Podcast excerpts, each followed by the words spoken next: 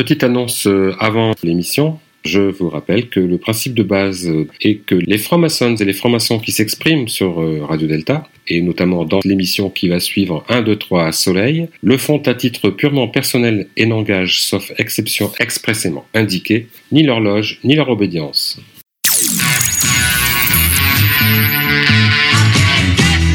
Vous êtes sur Radio Delta, la radio qui rayonne entre les oreilles.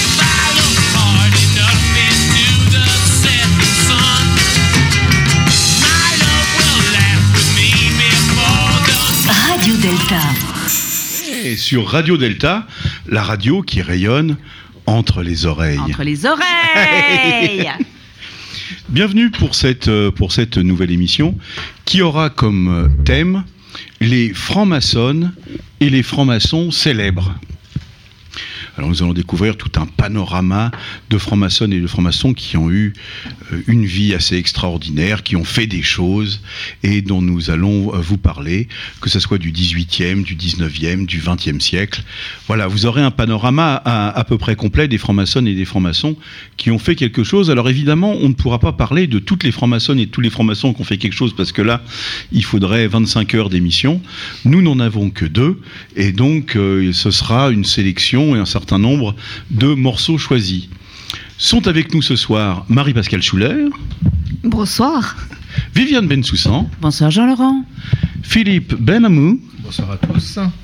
Gilles à la technique, Bonsoir Yann, Bonsoir.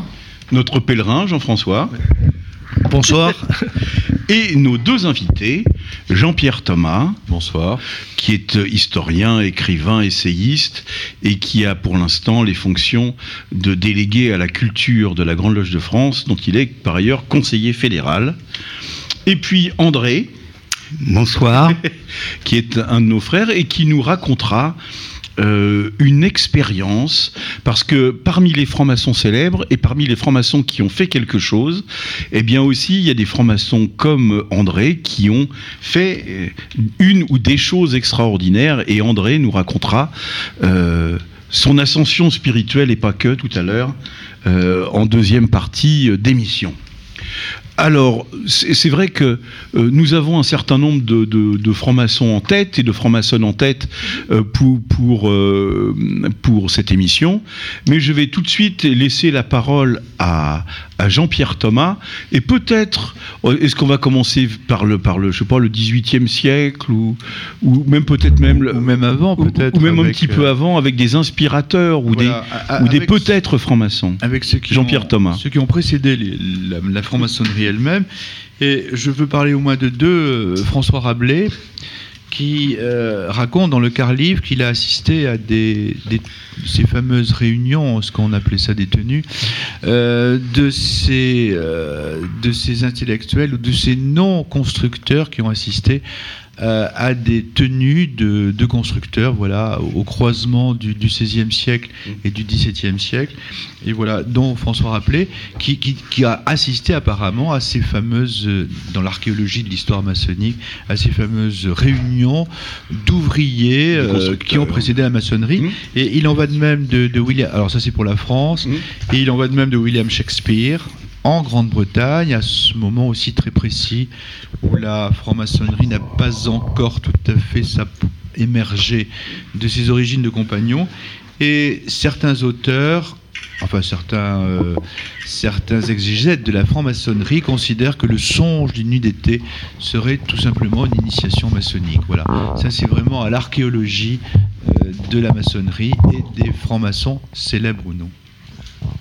On essaye, nous réglons un peu les micros, mais il y a les petits. euh, moi, j'entends le son parfaitement bien, hein, donc. euh, Et dans les premiers maçons, un peu célèbres, quand même, Jean-Pierre Thomas.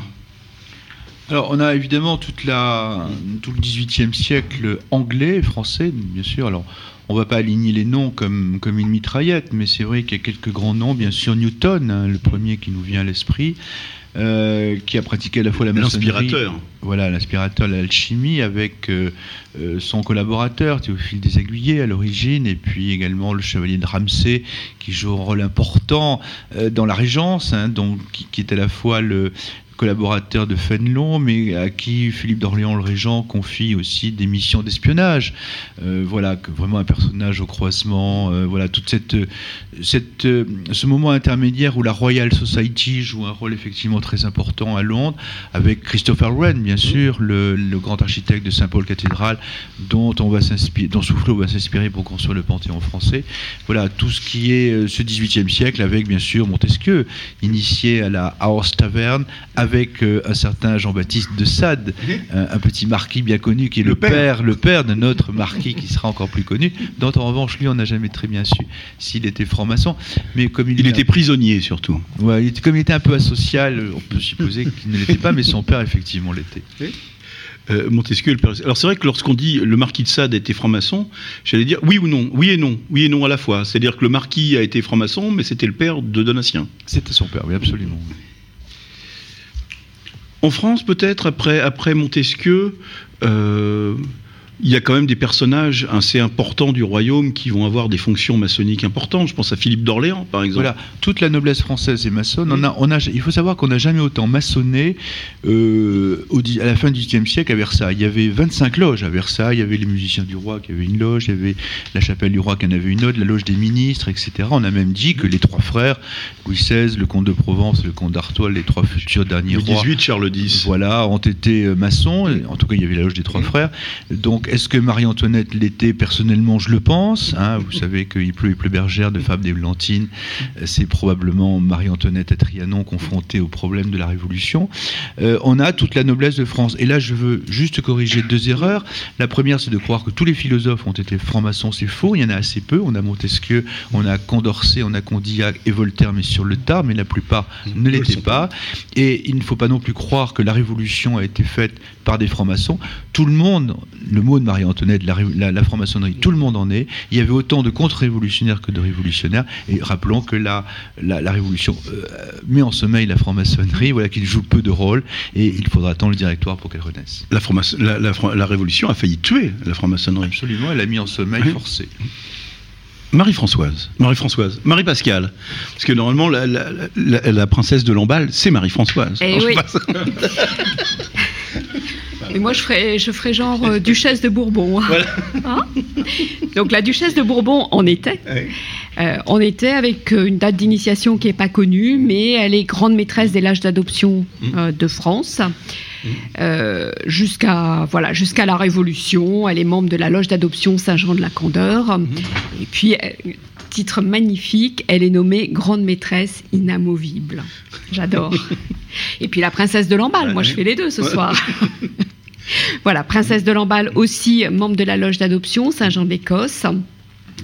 Euh, elle est grande maîtresse particulière aussi. Elle devient grande maîtresse de toutes les loges d'adoption. Elle est, elle est importante euh, dans cette maçonnerie d'adoption de, de- voilà euh, d'avant la Révolution. C'est important, cette loge de Saint-Jean d'Écosse du contrat social, ex du contrat social, c'est assez, c'est assez, euh, émouvant d'avoir une loge qui a un- comme titre distinctif le contrat social. Alors que Rousseau n'était pas alors maçon, Rousseau n'était pas maçon. Voilà. Peut-être une précision, euh, si vous permettez, pour rappeler que la première grande maîtresse d'adoption, c'est la marquise de Colbert, voilà, auquel Bathilde de Bourbon va effectivement indirectement succéder.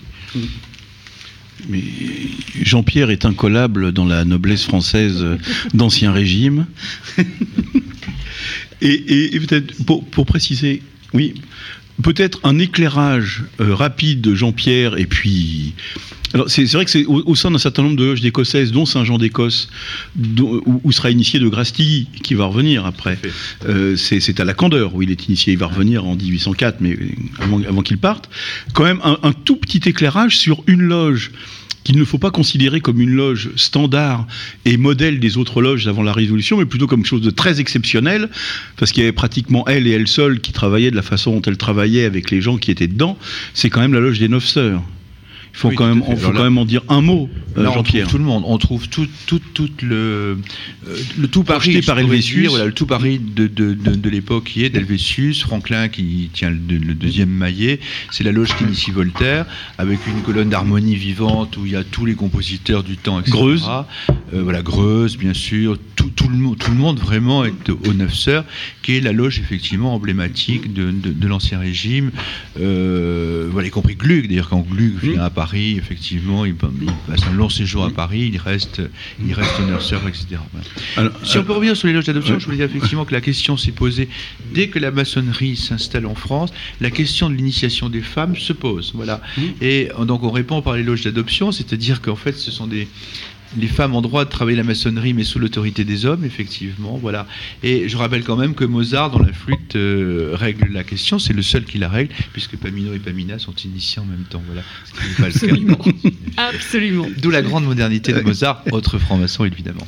C'est vrai que le- le- la loge des Neuf Sœurs comportait un certain nombre d'humoristes taquins comme, comme Guillotin, par exemple, qui, euh, qui, qui aura une, une- une postérité euh, non pas due à son invention, parce que son, son invention est due à un certain docteur Louison. C'est pour ça que la, la machine s'appelait la Louisette. Donc, Guillotin, c'est le député qui, qui fait adopter le décret dans, dans une vision tout à fait Égalitaire. humaniste, Et- égalitaire oui. et humaniste, Oui. parce que les, les décapitations à la hache c'était des boucheries épouvantables, alors que là, la, la- la décapitation. euh, Il y a une décapitation nobiliaire qui s'appelle Marie Stuart, où ils sont prêts à 12 fois avant de séparer la tête du corps. absolument. Et puis on se, et puis on se rappelle aussi tombé du- sur l'épaule, c'était écœurant, absolument. où on se rappelle du supplice de Damiens. Euh, D'ailleurs, au, au bout des cinq minutes d'attendu du, du supplice qu'il va, qu'il va, qu'il va avoir le lendemain, la, la fameuse phrase "La journée sera rude", disait Damiens. Donc il a été roué, il a, on lui a mis de la, de la chaux, du plomb, du sel, démembré, jeté dans le feu, etc. Donc c'est vrai que par rapport à tout ça, parce que c'était ça les supplices d'Ancien Régime, c'était se faire rouer, se faire écarteler, se faire etc. Bah, d'être euh, tout le monde aura pour chaque délit le même sorte, la même sorte de peine, dit, le, dit le texte. Et en ce qui concerne la peine de mort, Guillotin fait ajouter que la mort sera donnée sous l'effet d'un simple mécanisme. Voilà. Et sans Et- douleur, sans douleur, voilà. Voilà. Et, Juste et- une petite fraîcheur sur la nuque. Le bourreau n'est plus là quasiment. Quoi. Enfin, il- bah, le bourreau, le bourreau met le, voilà, met, met le- la, la personne en position allongée et lui. Et c'est probablement le supplice d'Amiens qui a fait réagir Guillotin. Oui, c'était une horreur Damiens. un concours de peuple invraisemblable, puisque c'était vraiment une distraction d'aller voir, etc. Et Casanova le raconte, et les gens sont tellement obsédés de, par, cette, euh, par, voir ce spectacle que Casanova en profite pour avoir les faveurs d'une dame à la même fenêtre qui regarde le, le supplice de Damien. Je vous renvoie aux mémoires de Casanova, qui est aussi un, Un frère. franc-maçon, bien Voilà, entendu. qui est un franc-maçon assidu, un vrai frère. Oui. C'est le début du chômage. Non, parce qu'il y avait un bourreau. Samson était là, et c'est déjà le, grand-père et l'arrière-grand-père de Samson qui va, qui, qui, qui fuit d'ailleurs. Enfin, la, famille Samson, la moitié s'en vont au milieu du supplice de Damiens parce que tellement c'est c'est une horreur. Euh, et euh, certains disent que encore quand il jette, certains disent qu'il est mort lorsque son bras gauche s'est détaché de son corps, le, le dernier membre qui restait. D'autres disent qu'il était encore vivant quand ils l'ont jeté dans le feu. Ça, après, c'est une querelle d'historiens, n'est-ce pas? Personne d'entre nous n'y était. Mais, c'est vrai que ça a fait réagir Guillotin pour trouver une. Alors maintenant, ça nous semble un peu euh, anachronique ou dérisoire de trouver une solution humaine. Euh, On est contre la peine de mort et elle est abolie. Donc, euh, mais à l'époque, ça, ça a concouru. Et, et Samson a dit, d'ailleurs, au sujet de la Louisette, euh, bonne invention du moment qu'on ne s'en serve pas trop, parce que c'était, ça lui semblait bien rapide, voilà. Donc voilà, pour, pour la loge des Neuf Sœurs, c'est vrai que c'est une, une loge assez spéciale quand même. C'est, c'est, c'est pas la, la loge commune, euh, c'est une loge qui est quand même Oui. très à part. Et qui, est, et qui est quand même présidé par un, perso- un franc-maçon magnifique. et Jérôme Lalande. Qui est de Lalande, voilà. Oui. Qui est, euh, Vous savez que de Lalande, c'est à la fois le grand, grand, euh, grand savant de l'époque. C'est lui qui calcule la distance de la Terre au, au Soleil. Euh, et, mais il, a- il est très doué dans toutes sortes de choses. Et c'est un des premiers athées aussi célèbres.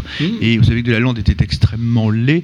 Et on disait à l'époque, c'était normal qu'il ne pouvait que nier un dieu qu'il avait fait laid. Ce qui n'a pas empêché son grand succès auprès des femmes, d'ailleurs, euh, parce que comme ça arrive souvent. Et euh, Jérôme Lalande sera le, le premier grand maître d'autres choses, parce qu'il va être le vénérable maître de, de, de, la loge des Neuf Sœurs, mais il sera le premier grand maître d'un ordre créé par Napoléon Ier, qui est l'ordre de la Légion d'honneur. Le premier grand maître de la Légion d'honneur, c'est Jérôme Lalande. C'est un beau personnage. Oui.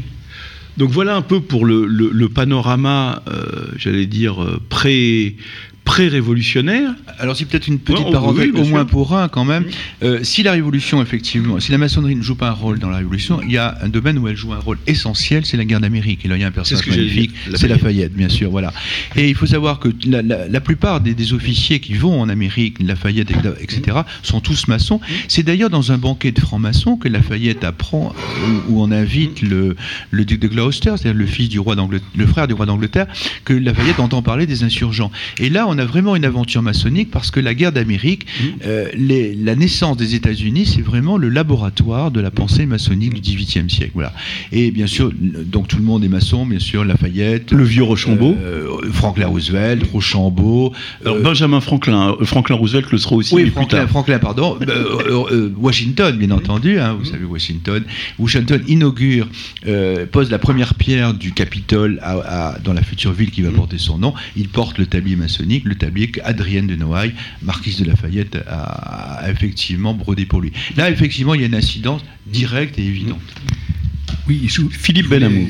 Je voulais vous poser une question. euh, que- quel, euh, comment on peut comparer la maçonnerie du XVIIIe siècle avec la maçonnerie d'aujourd'hui? Nous, on est pour la plupart ici francs-maçons, on pratique des rites, on travaille à partir de symboles, on fait des planches, par exemple.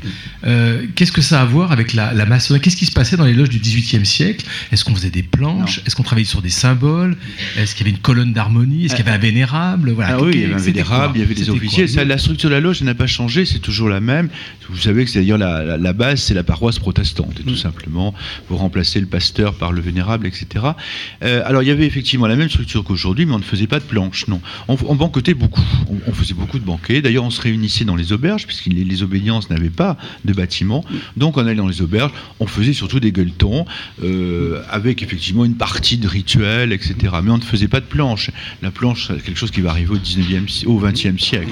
Voilà. Donc les, lumières, c'était plutôt. euh, les, les lumières, c'était plutôt dans les salons, alors dans les salons littéraires, oui, les, salons, les salons d'ailleurs où, où, les hommes et les dames se les réunissaient et après il y avait des balles. D'ailleurs, on, on faisait des balles, on, on retrouvait les dames, etc. Et vous aviez même des sociétés maçonniques, euh, notamment la, la- la fameuse société des, francs des nymphes et des francs chevaliers, qui était une société libertine, qui était créée par le duc d'Orléans. On faisait des tenues à Bagnolet entre les dames et les messieurs. Je ne vais pas vous raconter ce qui se Qui passait, mais a disparu, non euh, ah oui, oui, il reste Oui. juste le, le pavillon d'entrée, là, pas loin de Saint-Germain. Il reste l'abbé. Voilà, vous imaginez bien ce qu'on faisait dans ces soirées, que c'était pas de la maçonnerie effectivement contemporaine. Quoique, quoique. le, le, le- le bon abbé qui était le qui était le, le comment dire le, le, le premier ministre putatif du régent, l'abbé Dubois. L'abbé Dubois, oui, tout à fait. L'abbé Dubois, si vous chantez un jour euh, à, à vos enfants euh, la, la- la petite la petite chansonnette. Il court, il court le furet, il court, il court le furet, le furet du bois, mesdames, etc.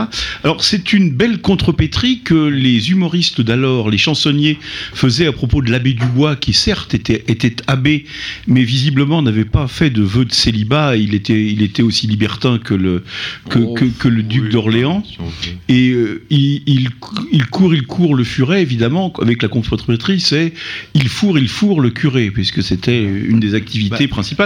Mais injustement décrié parce qu'il a été. Il a été un grand ministre. Il a été un grand ministre, l'abbé Dubois. C'est le seul gouvernement qui a résorbé le déficit budgétaire, je crois qu'il n'y en a pas eu depuis, euh, par l'affaire L'eau, et qui a surtout apporté la paix en Europe. Mais vous savez qu'un jour, euh, une, une duchesse ou une comtesse va harceler Dubois pour avoir une, une, une abbaye pour son neveu, et il ne veut pas répondre, et elle continue. Et elle court chez le régent en disant voilà ce que m'a dit votre ministre. Et le régent dit l'abbé est un peu vif, mais c'est un homme de bon conseil. Parce que nous entendons de la musique. Peut-être Gilles veut faire une- un intermède musical. Et Mon, mon cher Gilles, avez-vous une musique libertine du XVIIIe siècle? Oui, j'avais Il court, il court le furet, mais euh, c'est pas le bon morceau. mais tout le monde l'a dans la tête, cette, cette belle comptine. Euh, voilà, donc on, va, on va peut-être passer, on va laisser la Révolution, et c'est vrai qu'avec les, les- Américains, comme on les appelait, c'est-à-dire ceux qui avaient fait la guerre d'indépendance euh, américaine, qui est en effet tous francs-maçons, ils avaient, je pense, que la, plupart d'entre eux, co- comme modèle, un peu un modèle anglais, c'est-à-dire d'une monarchie parlementaire. Ils voulaient que euh, le roi ait moins de pouvoir et, et se rapproche de la monarchie anglaise. Ce sera le rôle de Lafayette. Et pour d'autres, comme la Rouerie, par exemple, la Rouerie sera un des premiers Un maçon aussi. et que c'était- qui était un maçon américain avec, euh, avec Lafayette et sera un des premiers immigrés puisqu'il va partir le, le 14 juillet euh, 1789. Gilles. Il repassera par là.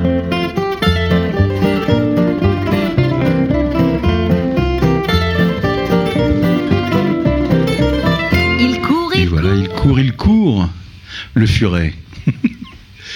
Et peut-être, après cet, après cet intermède musical, peut-être allons-nous passer vers un...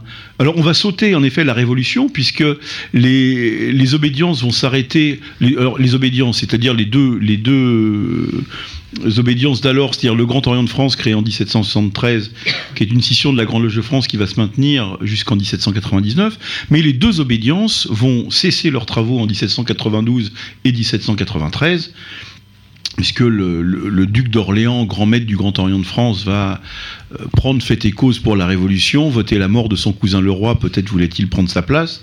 Les Orléans aiment bien prendre la place des Bourbons, c'est une euh, maladie familiale. Montalot brise l'épée du grand maître et la jette dans le temple. voilà. Exactement, brise l'épée du grand maître, et ça sert à beaucoup de choses euh, d'être régicide, y compris de passer sous les fourches de la guillotine. C'est ce qui va arriver à Philippe d'Orléans, qui va finir sous la Louisette, euh, là où il avait envoyé son cousin euh, précédemment. Philippe Égalité, oui, oui, exactement. de nom. Voilà, Phi- Philippe d'Orléans est devenu Philippe Égalité avant de s'appeler Philippe Louisette, parce qu'il est passé sous les- sous les- sous le- sous l'épée. Euh, et donc la, Grande Loge de France va reprendre force et vigueur, j'allais dire, euh, le 24 juin 1795, le Grand Orient de France euh, un an après, à peu près. Et mais il reste, il faut comprendre qu'il reste tellement peu de choses, euh, tellement peu de frères, tellement peu de loges, euh, vraiment pr- pratiquement rien, que les deux obédiences vont s'unir et vont fusionner en 1799 pour des motifs tout à fait matériels et voilà, il reste tellement peu de frères, etc. Et le renouveau euh, maçonnique et l'expansion de la franc-maçonnerie, ça va être sous le consulat et l'empire. Et là, peut-être euh, faudrait-il Oui, également là, dire, quelque tout le monde y est, à commencer bien sûr par Bonaparte, probablement initié dans une loge militaire. L'impératrice Joséphine, elle, dont on sait qu'elle est Mm. initiée dans une loge à Lyon, oui. très précisément, bien entendu, qui sera la protectrice de la maçonnerie d'adoption. Et là, tout le monde, les maréchaux, les ministres, etc., avec une figure bien sûr emblématique, celle de Cambacérès, qui va être le patron de tous les rites. Voilà, on a une maçonnerie. Alors, on a une maçonnerie quand même totalement caporalisée, mais aux ordres de l'empereur, mais elle est quand même extrêmement euh, forte et importante, euh, tout au moins en nombre. hein. Mais il faudra paradoxalement attendre le retour de la monarchie, le retour de Louis XVIII, la restauration avec Decazes et Louis XVIII, et là, qui vont d'ailleurs gouverner un peu la France comme des Ratsock, euh, c'est-à-dire au centre. hein. Et là, on va assister au retour de la maçonnerie écossaise et véritablement à la naissance de la maçonnerie écossaise à partir de 1820. 1821, ouais. Euh, grâce en partie, il faut bien le dire, à Louis XVIII, dont les maçons étaient persuadés qu'il était un des leurs à l'époque. Voilà. La loge des trois frères de Versailles. la loge euh, des trois frères en référence. Euh, alors- alors c'est vrai que le c'est c'est euh, c'est Joseph Bonaparte qui a le titre de, de grand maître, donc c'est le frère de l'empereur. Pour, juste pour rafraîchir la- l'idée de nos, nos auditrices et de nos auditeurs, Régis de Cambacérès, qui est celui en fait qui dirige, qui est le patron de tous les rites, facto, voilà. euh, c'est le numéro 2 de l'Empire, c'est l'archi-chancelier de Et qui a l'Empire. même un temple maçonnique personnel dans Mmh. son hôtel, qui est aujourd'hui le ministère des Transports, boulevard Mmh. Saint-Germain. Mmh. Voilà, qui est un passionné de maçonnerie, qui fait le job très très sérieusement. Ah oui, oui. tout un- Et, tous les frères de l'empereur, que ce soit Jérôme, Louis, euh, sont, sont, sont tous maçons. Euh, et, Et- la plupart, et la plupart des maréchaux. Et, et surtout euh, Joséphine et Caroline. Voilà, tout à fait. oui, Donc Joséphine, euh, bon, dont, dont- dont vous avez parlé, euh, moi j'étais très étonnée en allant visiter la Malmaison. Il n'y a aucune mention de l'appartenance euh, maçonnique de Joséphine à la Malmaison, alors que c'est son château. Donc nous, nous dans nos archives, on, on le sait, mais. Ça dépasse pas nos archives. Et puis Caroline Bonaparte, bien entendu, euh, qui a été qui a, qui a fait de la maçonnerie euh, en Sicile, les grandes maîtresses Oui, des loges d'adoption avec Murat. en Sicile, Ouais. avec Murat, absolument. C'était. euh, Et, et justement, tous les, tous les maréchaux d'Empire, enfin non pas tous, mais pratiquement, on va essayer d'aller vite, que ce soit Augereau, Bernadotte, après Qui a introduit la maçonnerie en, en Suède, bien entendu. il y aura le rite suédois ensuite, euh, Berthier, Bessé- Bessières, pardon, je vais essayer d'aller vite, euh, Brune, Davout, Gouvion, Grouchy, le pauvre Grouchy, euh, Jourdan, Kellerman, Kellerman qui est le, Surtout pour les Écossais, bien sûr. pour, pour- pour les Écossais, qui est l'homme de Valmy. Mm. Avant, mon préféré, moi, c'est Jean Lannes. Euh. Ouais. Jean Lannes, parce qu'il avait un caractère épouvantable et qu'il était, d'après les, les autres maréchaux, le seul qui tutoyait celui qu'on ne tutoyait pas, c'est-à-dire l'empereur. Il s'est beaucoup disputé avec lui. Et je sais plus, fallait le- le- le- euh, Napoléon le surnommait le brave parmi les braves, etc. Enfin bon, c'était c'était Oui, Comme Juin tutoyait De Gaulle était le seul qui De Gaulle. euh, Lefebvre, dont on connaît euh, plutôt l'épouse, Madame Sangène, Ma- MacDonald, Masséna, Moncey, Mortier, Murat, évidemment, qui va, euh, qui va développer euh, et dont le fils sera aussi euh, le, le- le grand maître, du Grand Orient de Grand France. Empire, oui. Et c'est celui qui va acheter la rue Cadet, hein, le, Achille. le fils de, le fils de Murat. Marie-Pascale Schuller. Est-ce que vous avez une notion de la persistance de la maçonnerie en Sicile? Parce que en, en cherchant ça, je me suis dit, bah, il y a quand même une implantation importante. Euh, on sait que dans, dans les pays nordiques, la maçonnerie persiste Mhm. et que c'est l'histoire de notre maçonnerie française, mais en Sicile, Elle est interdite par les Bourbons quand ils reviennent, bien sûr, comme euh, à Naples et en Sicile, absolument. Alors, le, un, maintenant elle est interdite par la mafia? Ah, je- Alors, je les, les- les mauvaises langues comme Philippe de 1814. Benamou diraient que justement la, la- la- la franc-maçonnerie s'appelle plus franc-maçonnerie mais s'appelle Cosa Nostra. Mais Philippe Benamou qui vient de faire tomber sa chaise. voilà, le bruit que vous entendez, avec c'est dessus. Voilà. mais c'est vrai que ça passe mal à la radio, Philippe Benamou qui tombe sur sa chaise. Moi, je voulais juste dire que euh, ce qui s'est passé en Sicile euh, il y a quelques siècles risque de recommencer en Italie euh, Oui. aujourd'hui. Malheureusement, les euh, L'histoire ne recommence jamais, mais ou, ne repasse pas les plats. Enfin, elle bégaye et si la sauce change, parfois le, pla- le plat, principal, pardon, reste le même. Donc l'empire, une grande une, une grande période. Mais la Peut-être restauration aussi. et la restauration. L'époque romantique. Oui. Et, euh, on a souvent dissocié le romantisme de la maçonnerie, on a tort, il y a une grande influence de la maçonnerie, et même la présence de certains écrivains rom- romantiques comme Stendhal, qui, qui est un, qui, est un, qui est un frère, il ne faut pas l'oublier. Ah oui. Gilles, est-ce qu'il est temps pour faire une petite pause musicale, un petit break musical? I put a spell on you.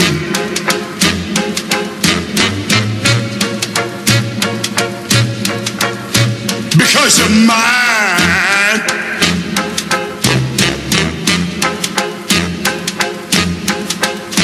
Stop the things you do.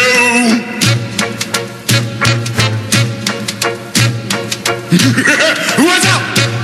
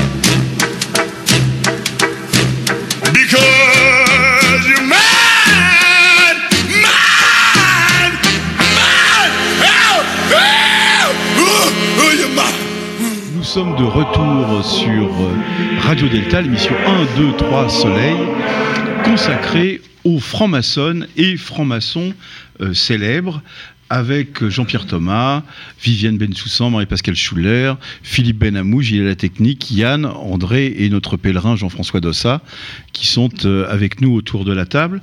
Nous en étions euh, à la franc-maçonnerie après l'Empire et euh, à la Restauration.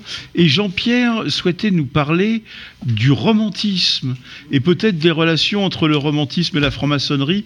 Alors il nous avait parlé de Stendhal, mais peut-être... Est-ce que nous entendons Jean-Pierre? Est-ce que nous entendons Jean-Pierre? Dans, dans le métro, vous avez l'exposition sur Versailles sous Louis-Philippe. Donc vous avez le grand portrait de, de Louis-Philippe à cheval sortant du château avec ses fils. Donc je rappelle que évidemment c'est euh, euh, Vernet. Et Vernet c'est un grand maçon, c'est un maçon célèbre, c'est le grand maçon de l'époque romantique. Donc il est l'auteur de ce portrait. Il est également l'auteur de la prise de la Smala Abdelkader. Si vous allez à Versailles, si vous amenez des enfants, voilà c'est aussi. Et, alors c'est amusant parce que Abdelkader est aussi un grand maçon. Et puis je voulais parler. Alors je rappelle aussi que si on parle de peinture, qu'en ce moment vous avez au Petit Luxembourg une exposition sur Mucha, qui était également un maçon.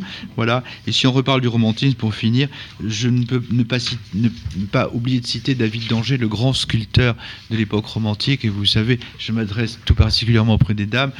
Je vous rappelle que le portrait du général Bonchamp, qui est probablement le dos le plus athlétique euh, et, et probablement le plus sexy du 19e siècle, du général Mucha, c'est bien sûr l'œuvre du, du franc-maçon David Danger, qui est le grand sculpteur de l'époque romantique. Il est où Il est où? Il est au musée d'Angers, à- il, est de, il est torse nu de dos, il est au musée d'Angers, voilà, chez le, chez le, le sculpteur lui-même. Et, et, euh, j'ai j'ai- j'ai pas. euh, voilà, je- j'ai j'ai retrouvé quelques, quelques documents. Peut-être avant de, parler avec, Jean-Pierre et, avec euh, euh, Marie-Pascale et Viviane de la, franc-maçonnerie, on va passer vite peut-être parce qu'on a eu une émission dessus sur la commune, donc on, le rappellera en pointillé, mais peut-être sur la maçonnerie, le début de la maçonnerie politique euh, au, au, au 19e siècle et au début du 20e siècle. Peut-être quand même faire un tout petit retour parce que moi ça me j'ai- j'ai- j'aimais bien j'aimais bien ça, faire un petit retour au début du, du 19e siècle, début, milieu du 19e siècle aux États-Unis, parce que c'est une chose peut-être qu'on ne connaît pas bien en France, mais euh, la maçonnerie était, euh, était quelque chose de, relativement courant et a eu des, des incidences, euh, ou en tous les cas, un certain nombre de francs-maçons célèbres américains euh, ont, joué, ont joué un rôle, et je voulais, je voulais tout de suite vous parler euh, de, de, de Fort Alamo, mais c'est vrai que euh, des, francs-maçons aussi taquins aussi inventifs que Samuel Colt, par exemple, qui a inventé euh, un bon éradicateur de, débiles mentaux. Enfin, en tous les cas, c'est pareil, c'est un, peu comme la- guillotine, belle invention pourvu qu'on n'en abuse pas, de, Samuel Colt ou, d'autres. Et juste peut-être un tout petit éclairage sur ce qui s'est passé en 1836 dans un petit fortin euh, du, Texas, parce que vous savez que le, Texas voulait se, se libérer de l'emprise euh, mexi- mexicano-espagnole, ou en tout cas, puisque le, président dictateur euh, général en chef des armées espagnoles et mexicaines était le général de Santa Anna. Et avant, pour que les, troupes du Texas, les troupes régulières texanes puissent se, se rassembler euh, en force pour lutter contre l'armée mexicaine, il avait été demandé à, un certain nombre de, militaires et de volontaires de tenir l'armée de Santa Anna dans un petit fortin qui s'appelait le Fort Alamo, et que ce soit euh, le président de la nouvelle République du Texas, qui s'appelait Steve Austin, que ce, soit le, général en chef des armées texanes, Sam Houston, que ce soit le, capitaine du petit fortin d'Alamo, Travis, euh, leur caractéristique principale et essentielle à tous, c'était d'être franc-maçon. non seulement eux, mais aussi un certain nombre de, personnes qui sont venues, les secourir ou se battre avec eux. Jim Bowie, par exemple, qui n'est pas le grand-père de David Bowie, mais qui, est, mais qui a inventé ce, grand couteau qu'on appelle le Bowie Knife, que vous pouvez retrouver dans un épisode bien connu de Crocodile Dundee, par exemple, quand il sort de, sa, son étui un Bowie Knife. Donc cette espèce de grand couteau. Et surtout quelqu'un que les, les enfants connaissent bien, qui s'appelle Davy Crockett, qui a été euh, euh, chasseur, mais qui a été député, qui venait de se faire battre d'ailleurs. Et donc on, on se demande d'ailleurs pourquoi euh, des types comme Jim Bowie ou des gens du Tennessee comme euh, Davy Crockett et bien d'autres, parce qu'il y en avait d'autres dans la troupe de Davy Crockett qui étaient francs-maçons, sont venus se faire tuer pour un idéal de liberté dans un petit fortin au sud du Texas. Eh bien, parce que peut-être leur idéal maçonnique de liberté les, les poussait à, venir, euh, à, venir combattre. Et ils sont morts, s'il faut bien le dire. Euh, au Fort Alamo, on, on, se souvient du film de John Wayne qui lui-même euh, a été initié euh, franc-maçon. Après, et ce qu'on qu essaye, alors il y, a une plaque, parce qu'ils ne sont pas les seuls, il y a une plaque sur Fort Alamo. Alors je ne sais pas si je vais arriver à lire, parce que là, je n'ai pas, pas, beaucoup de lumière, mais il y en a au moins quelques-uns. Il y a James Bonham, il y a James Bowie, le James Bowie, il y a Davy Crockett, il y a Almos Dickinson, il y a euh, William Lewis et bien d'autres qui sont morts euh, à, Fort, euh, à Fort Alamo, et puis Travis, bien entendu, le, directeur du fort. Et quelques temps après, les armées texanes vont se rassembler et vont combattre les armées de Santa Anna dans une bataille qui s'appelle la bataille de San Jacinto, où ils vont battre Santa Anna. Et alors là, petit épisode... je dis pas rigolo, mais un peu, spécial, puisque les troupes américaines au son de Remember Alamo voulaient faire la peau de tous les Mexicains, y compris du général de Santa Anna, qui, la première chose qu'il a faite lorsqu'il a vu Sam Houston, puisque les, les Américains l'amènent devant Houston pour l'oxyre, le pendre ou le couper en morceaux, la première chose qu'il fait, c'est qu'il fait le signe de détresse des francs-maçons, puisque l'impitoyable Santana était visiblement lui-même un frère et que ça lui a valu d'avoir la vie sauve. Mais peut-être Jean-Pierre Tobin souhaite rajouter quelque chose.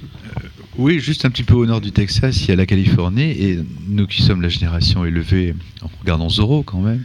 Alors Zorro, c'est pas forcément le renard, pour certains, c'est plutôt Zorro Babel, voilà, qui correspond à certains grades du rite écossais, et euh, qui est quand même promu par un maçon célèbre qui est Walt Disney. Voilà, oui. je rappelle quand même que Donald Mickey porte des gants et l'auteur Et l'auteur de Zorro était franc-maçon. Voilà, absolument. Et ce, ce, je sais pas, quand on avait 10 ans, quand on regardait Zorro, est-ce qu'on pensait à la maçonnerie? Peut-être pas, mais c'est quand même aussi un idéal maçonnique, puisque c'est quand même la justice, etc. Les États-Unis, rappelons effectivement les quatre présidents américains sculptés dans le Dakota, autre souvenir cinématographique avec bien sûr oui. Hitchcock, oui. qui nous revient alors bien sûr. Le Mont Rushmore. Euh, Mont Rushmore avec euh, Washington, euh, Jefferson, euh, Lincoln naturellement, et Roosevelt, le premier Roosevelt, maçon lui aussi, le deuxième, son neveu allait l'être aussi un peu plus tard. La, la, la, la, société, la, démocratie américaine s'est construite naturellement sur l'idéal maçonnique, c'est très clair. Philippe Benamou, avec son esprit toujours aussi taquin, me soufflait à l'oreille que vraisemblablement le, le, sergent Garcia devait être quatrième degré du rite. Parce qu'il avait un beau tablier avec un Z marqué dessus. Donc euh... c'est pas impossible. En plus, c'est pas impossible. Mais... Viviane Bensoussan. Jean-Laurent, je voudrais simplement dire que Zorobabel, c'est une figure qu'on retrouve à un moment au rite écossais rectifié aussi. Donc je crois qu'on ne peut pas s'approprier, euh, selon les rites, les personnages qui font de la maçonnerie. Donc c'est effectivement un personnage important. Et au rite écossais rectifié, on en parle aussi. Et d'ailleurs, dans, dans, un prochain dictionnaire à paraître, à la lettre Z, il est marqué la chose suivante. À la pointe de son épée, d'un Z qui veut dire Ziza, ou Zoro, ou Zizou, ou Zozo, ou Zazou, ou Zizi, ou Zezette, ah. c'est selon votre grade, votre qualité, votre esprit taquin. un à peu près dictionnaire de la franc-maçonnerie que vous devriez trouver euh, rapidement euh, en, librairie, nous l'espérons tous, et qui doit être sous la plume de Philippe Benamou et de votre serviteur. et que nous espérons tous euh, avoir en, librairie euh, tout à fait prochainement. Je vois Gilles qui dodeline de la tête. Souhaite-t-il encore mettre un, petit morceau de musique?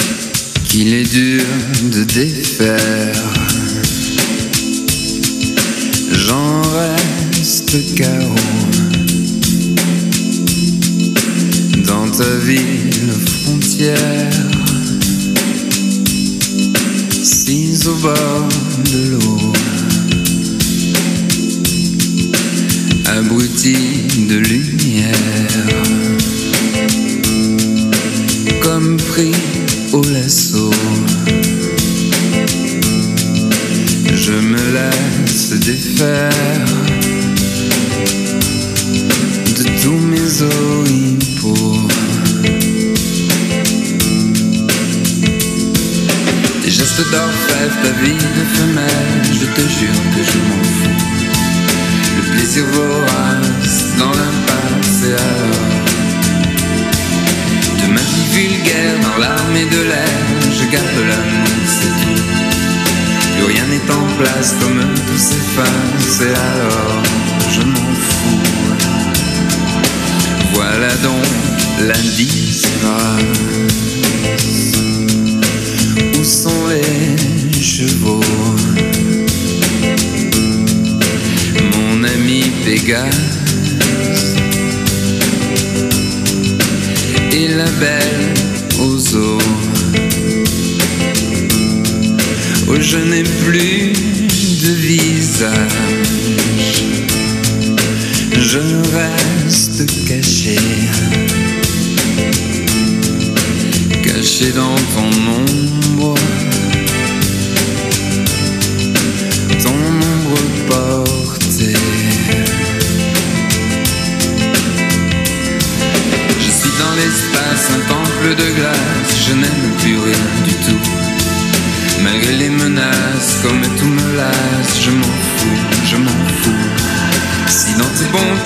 bontés internationales, je ne vaux plus le coup. C'est l'adieu aux armes, l'oubli est en place, et alors je m'en fous. Donnez-moi la lumière sur ce champ muet, ce long champ de misère et de vanité. Comme tout est triste dans l'air, où tout est à côté. Ami, voilà ma prière. Voilà mes péchés.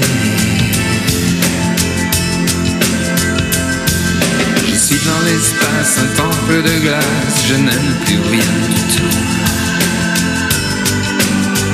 Oh, je m'en fous, je m'en fous. Je vis dans la crasse, je suis dégueulasse, et alors le chien de l'espace dans la glace n'aboiera plus. Ouh, ouh, ouh,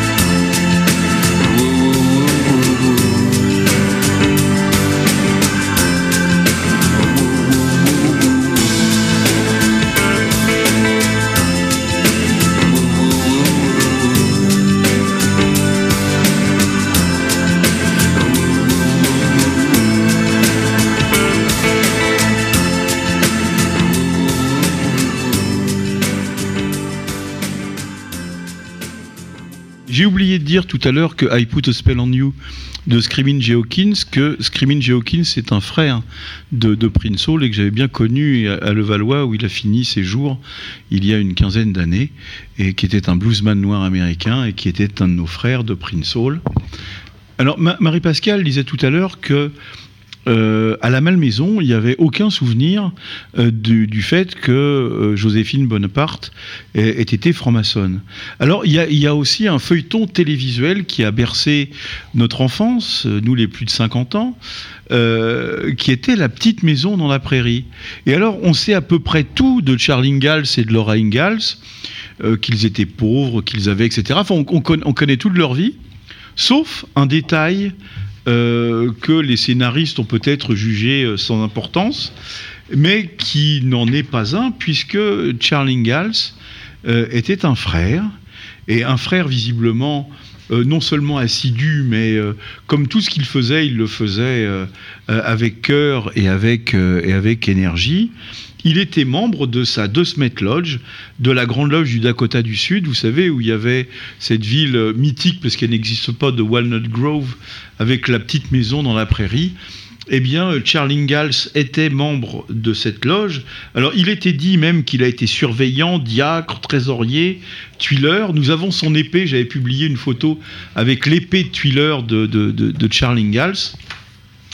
Et euh, Laura Ingalls, future euh, Laura Ingalls Wilder, sera elle membre de l'Eastern Star, qui est euh, une association paramaçonnique, on va dire, ou maçonnique pour les femmes de, ou les filles de, de, de maçons. Voilà, je voulais faire ce petit retour. Marie-Pascale, peut-être? Oui, Pierre encore, je reviens sur, euh, sur la Malmaison et sur Joséphine de Beauharnais, où quand j'ai demandé à la conservatrice qui nous faisait le musée, donc elle m'a sort- elle m'a fait des grands yeux euh, immenses. Et, Fallait et pas en, le dire. et en me disant en plus, oh, elle devait faire ça par affairisme.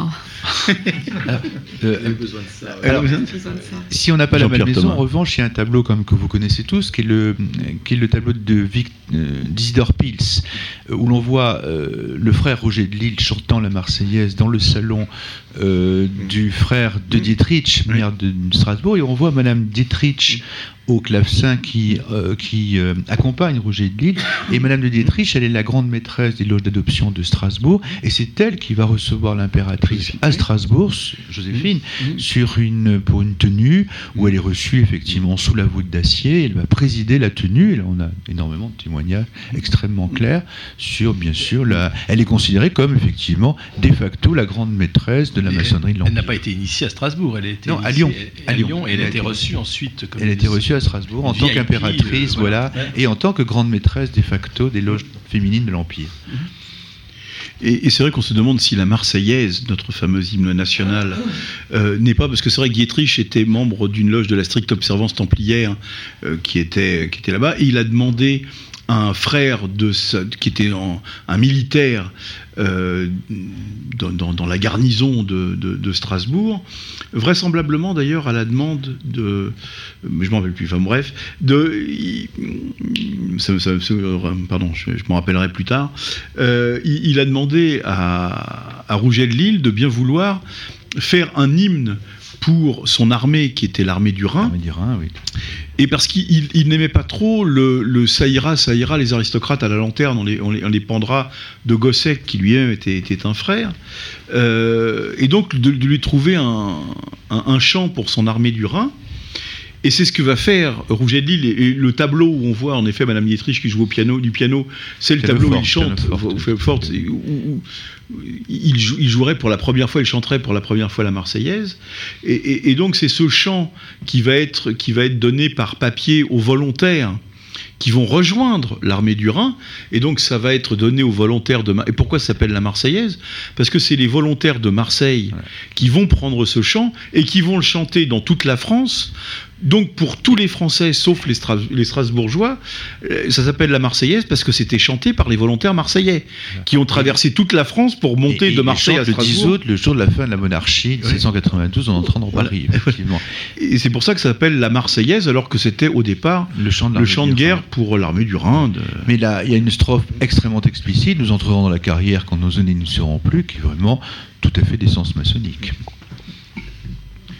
Alors du coup, euh, nous avons été interrompus par nous-mêmes, puisque... Ce sont les meilleures interruptions. Voilà. et, et- et je voudrais Euh, très brièvement, peut-être que nous parlions de la Commune de Paris, parce que nous avons déjà fait une émission euh, dessus. C'est vrai que c'est c'est plutôt les loges, euh, les loges parisiennes et particulièrement les loges écossaises, les frères des, loges écossaises qui vont faire partie des plus ardents communards. Euh, je ne vais pas vous citer tous les noms parce qu'on les a, on les a déjà, on les a déjà cités euh, beaucoup. Euh, ces frères écossais qui vont être assez dispersés après la commune parce que soit ils seront morts, soit ils seront en, prison et soit ils seront en exil. Et, et cette, maçonnerie radicale, ou qui, en tous les cas qui va s'allier au parti radical et qui va devenir la grande maçonnerie républicaine de la fin du 19e et du début du 20e siècle, il y a peut-être deux, peut-être Jean-Pierre Thomas nous dirait, il y, a, deux choses qui sont euh, deux initiations un peu symboliques euh, qui se passent en même temps à quelques jours d'intervalle, mais qui sont assez euh, significatives. Et il va, il va nous, certainement nous parler de, de l'un d'eux. C'est en 1875, euh, l'initiation au sein d'une loge du Grand Orient de France. la, la, parfaite égalité, le- ça va me revenir aussi, en 1875, de Littré et de, et de Jules Ferry, du vieux Littré et du Dans- jeune dans Ferry. la même tenue, absolument. Oui. Voilà. Peut-être pour la commune, juste, euh, juste rappeler, mais c'est vraiment un rappel, euh, Frédéric Potier, quand même, l'auteur de l'International. Oui, Eugène Potier, oui. Eugène Potier et Jean-Baptiste Clément, l'auteur du Temps des cerises. Oui, Littré et, et- et Ferry sont initiés dans la même, euh, la même tenue, euh, devant un très très grand concours de frères. Ça a été quand même une cérémonie importante. On parle de plus de 400 frères. Oui, à peu près. On a donc deux personnages fondamentaux majeurs. On a bien sûr Gambetta, hein, euh, mais on a aussi, euh, on a aussi bien sûr Jules Ferry. Euh, en sachant aujourd'hui Jules Ferry, on a fait une référence, mais il faut quand même savoir qu'il a été détesté dans son temps. Il a été probablement l'homme politique le plus détesté. Les, les hommes politiques n'ont pas conscience aujourd'hui, qui sont souvent soumis à une impopularité juste ou injuste, à ce qu'a été l'impopularité de Jules Ferry, qui a été haï par la droite, haï par la gauche. Voilà, Euh, voilà, c'est important. Et Littré, qui a été euh, effectivement très très beau personnage. Je rappelle que Littré a fait ses études de médecine et la veille de soutenir sa thèse, la veille de soutenir sa thèse, Littré euh, refuse d'être médecin et va se lancer dans la linguistique. Il va, qui va faire de lui l'auteur du dictionnaire. C'est probablement le plus beau dictionnaire. Je rappelle aussi que Pierre Larousse, c'est un détail, est également un franc-maçon. Voilà. Est-ce que vous me permettrez une histoire amusante sur Littré Allez-y. voilà. Littré avait un sens tellement aigu de la, le, le sens des mots que un jour, vous savez que Littré, bien qu'il fût fort laid, était un, un grand amateur de femmes. Et un jour, Littré en- envoie sa femme en province soigner sa vieille mère et, euh, et en profite pour recevoir une bonne amie, bien sûr. Et Madame Littré rentre à l'improviste plutôt que prévu, comme c'est souvent le cas. Nous sommes aussi à la grande époque du théâtre de boulevard. Et Madame Littré s'écrie Ah mon Dieu, je suis surprise. Et Littré lui dit Non, Madame, vous êtes étonnée, c'est nous qui sommes surpris. J'espère qu'il payait, j'espère qu'il payait bien ce cher Littré. Oh, je ne sais pas. Non, c'est bon. Peut-être Marie-Pascale sur euh, non Si, sans transition, pour les femmes. Et après, j'en parlerai un petit peu d'Eugène Potier, parce que c'était- Oh, Ma- Marie-Pascale. Ensuite, euh, nous aurons la, la chronique de Mitch qui est, qui est enregistrée, et nous commencerons la, nous commencerons la, la, deuxième heure avec, euh, avec André. Marie-Pascale souhaitait peut-être nous, nous faire un ou deux portraits d'une de, de, de, de- de franc-maçonne, non? Oui? Alors, dans, dans les francs-maçonnes euh, portés au pinacle, on va dire, il y a Maria de Rème, Oui. euh, bien entendu, qui a été initiée relativement peu de temps, qui a, semble-t-il, euh, très peu maçonné, mais qui est restée euh, célèbre et que, euh, que le DH s'est approprié comme fondatrice. Euh, C'était c'était une femme qui était une féministe, plutôt, on va dire, sur un aspect euh, modéré du féminisme. hein. Elle revendiquait l'égalité civile des femmes. Elle n'était pas du tout pour le droit de vote, elle était vraiment tranquille. Euh, elle, a- elle a fait la création d'une société donc pour la revendication des droits civils des femmes. Elle était donc plutôt conservatrice. Et puis il y en a une autre qui est très célèbre, hein, qui est Louise Michel. euh, qui, elle, était beaucoup plus revendicatrice. Donc, euh, fille naturelle, c'est une d'une d'une petite euh, bourgeoisie. Elle était institutrice. Elle a absolument euh, refusé de prêter serment euh, à l'empereur. Elle s'est mise sur des écoles libres et elle, elle a été sur les barricades. Euh, arme au poing, elle était revendicatrice de- de- d'une égalité, euh, d'une égalité de droit. Euh, elle était communiste, elle était vraiment très très enfin sur les barricades. Elle a fait elle, elle a fait elle a été exilée. Euh, quelques citations que j'adore. C'est je revendique les droits de la femme non servante de l'homme. Oui. Oui. Esclave et le prolétaire esclave entre tous et la femme du prolétaire. Ce que nous voulons, c'est la science et la liberté. Et dernière citation aussi, c'est pour reprendre la phrase que je dis, l'interrogation de tout à l'heure. Est-ce qu'il n'y a pas des marchés où l'on vend dans la rue, aux étalages des trottoirs, des belles filles du peuple, tandis que les filles de riches sont vendues pour leur dot? L'une la prend qui veut, l'autre on la donne à qui on veut. La prostitution est la même. Voilà. Euh, Louise Michel a été initiée, donc euh, fréquentait Maria de sociale. Elle a été initiée six mois avant sa mort. Et effectivement, elle reste comme une franc-maçonne célèbre, alors qu'elle n'a pas énormément maçonné. Mais ça reste une franc-maçonne sans tablier. Euh, alors, elle a été initiée à la philosophie sociale de la Grande Loge symbolique écossaise mixte et maintenue en, en 1904, quelques Six mois avant sa mort. mois avant sa mort. Elle avait d'ailleurs regretté, elle avait dit Je, je ne savais pas que, que, que- que l'on pouvait initier des femmes à la franc-maçonnerie, sinon je serais venu plus tôt. Euh, c'est un de ses regrets, peut-être. Alors, euh, oui, mais elle était au bagne. hein. Voilà. Il n'y avait pas de loge au bagne. Et, et, et, et Louise Michel, moi qui suis Levalloisien, Louise Michel est, est enterrée à Levallois, puisqu'elle est, elle est venue, elle a voulu se faire enterrer là où était son amour de, de, jeunesse, peut-être en tous les cas son ami Théophile Ferré, qui avait été fusillé au Mont-Valérien en 1871, qui était enterré au cimetière de Levallois. Et Louise Michel avait en fait été, euh, initiée avec, euh, je crois qu'elle s'appelait Claire Vauvel, qui était son amie de l'époque, euh, dans, dans- dans- dans cette loge, sous l'impulsion, enfin à la- euh, à l'instigation de Madeleine Pelletier, dont peut-être vous nous parlerez tout à l'heure, euh, en, en deuxième partie euh, d'émission. Parce que moi, c'est un, c'est une, c'est une personne que, que- enfin, c'est une sœur euh, que, que j'aime, que Ouais, j'aime. et Clémence beaucoup. Royer aussi, dont je peux Et, parler. et- et Clémence Royer, dont on parlera. Oui. Il y a énormément de femmes remarquables à cette époque euh, qui ont été initiées, et notamment une qui est moins connue, mais qui est Amélie Gédalch, qui a joué Oui. un rôle très important. Si. Euh, Voilà, euh, également avec son mari. voilà. Et pour, pour revenir en, en, en- en 1875, il y avait deux, il y avait deux, deux initiations qui me semblent être un peu emblématiques.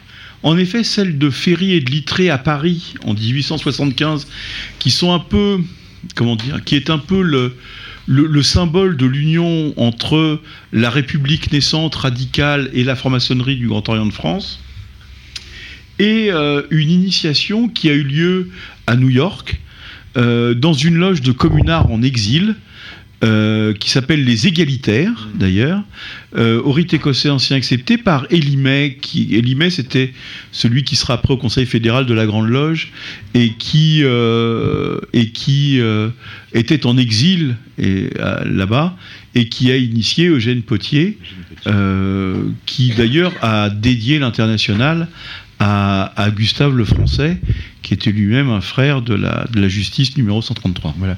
Il y a toute cette maçonnerie qui est quand même anti-Napoléon III, qui est très important, qui va jouer un rôle très important sur la Troisième République, en particulier Adolphe Crémieux, qui est quand même le, euh, un frère fondamental de l'époque, inventeur des droits de l'homme, euh, auteur de la, euh, enfin, militant de la liberté de la presse, de l'abolition de la peine de mort, etc. Et ce sont des frères qui vont être appelés à jouer un rôle extrêmement important sur la Troisième République. voilà. Nous allons, euh, sans transition, j'allais dire, écouter la chronique de, de Mitch, puisque nous arrivons à, près de 21h, si, si mon timing est exact, nous sommes à 20h57, et donc nous écoutons la chronique de Mitch avant de retrouver euh, euh, Viviane.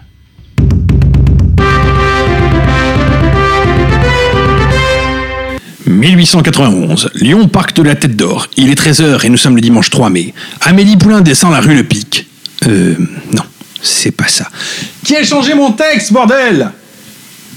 Bon, je reprends. 1891, Lyon, parc de la Tête d'Or. Il est 13h et nous sommes le dimanche 3 mai. Il fait beau et les beaux jours voient apparaître les premiers automobilistes en balade dans le parc.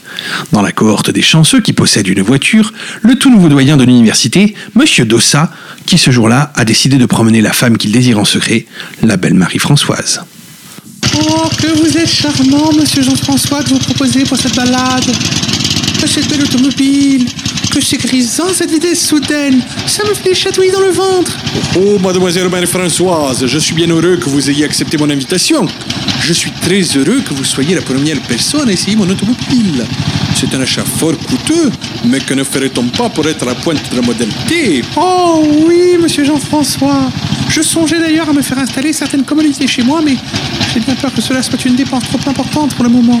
Oh, oh, mademoiselle Marie-Françoise, vous savez, si nous mutualisions nos dépenses, nous aurions bien plus de facilité avec l'avenir. Mais c'est une proposition, monsieur Jean-François Cela pourrait l'être. Horreur, stupéfaction. Un jeune conducteur pas encore expérimenté vient de percuter la belle auto de Monsieur Jean-François. Mais alors, mes amis, que faites-vous donc, jeune homme Mais revenez Revenez donc Oh, monsieur Jean-François, votre belle auto est toute cabossée. Et le malotru a pris la fuite. Cela ne se passera pas comme cela. Nous retrouverons cet individu, je le promets. Et effectivement, lorsque Monsieur Jean-François avait une promesse en tête, il ne l'avait pas ailleurs. Et après avoir passé plusieurs dimanches dans le parc, il s'aperçut qu'il n'était pas le seul à subir ces délits de fuite. Il demanda donc une entrevue avec le préfet, son ami.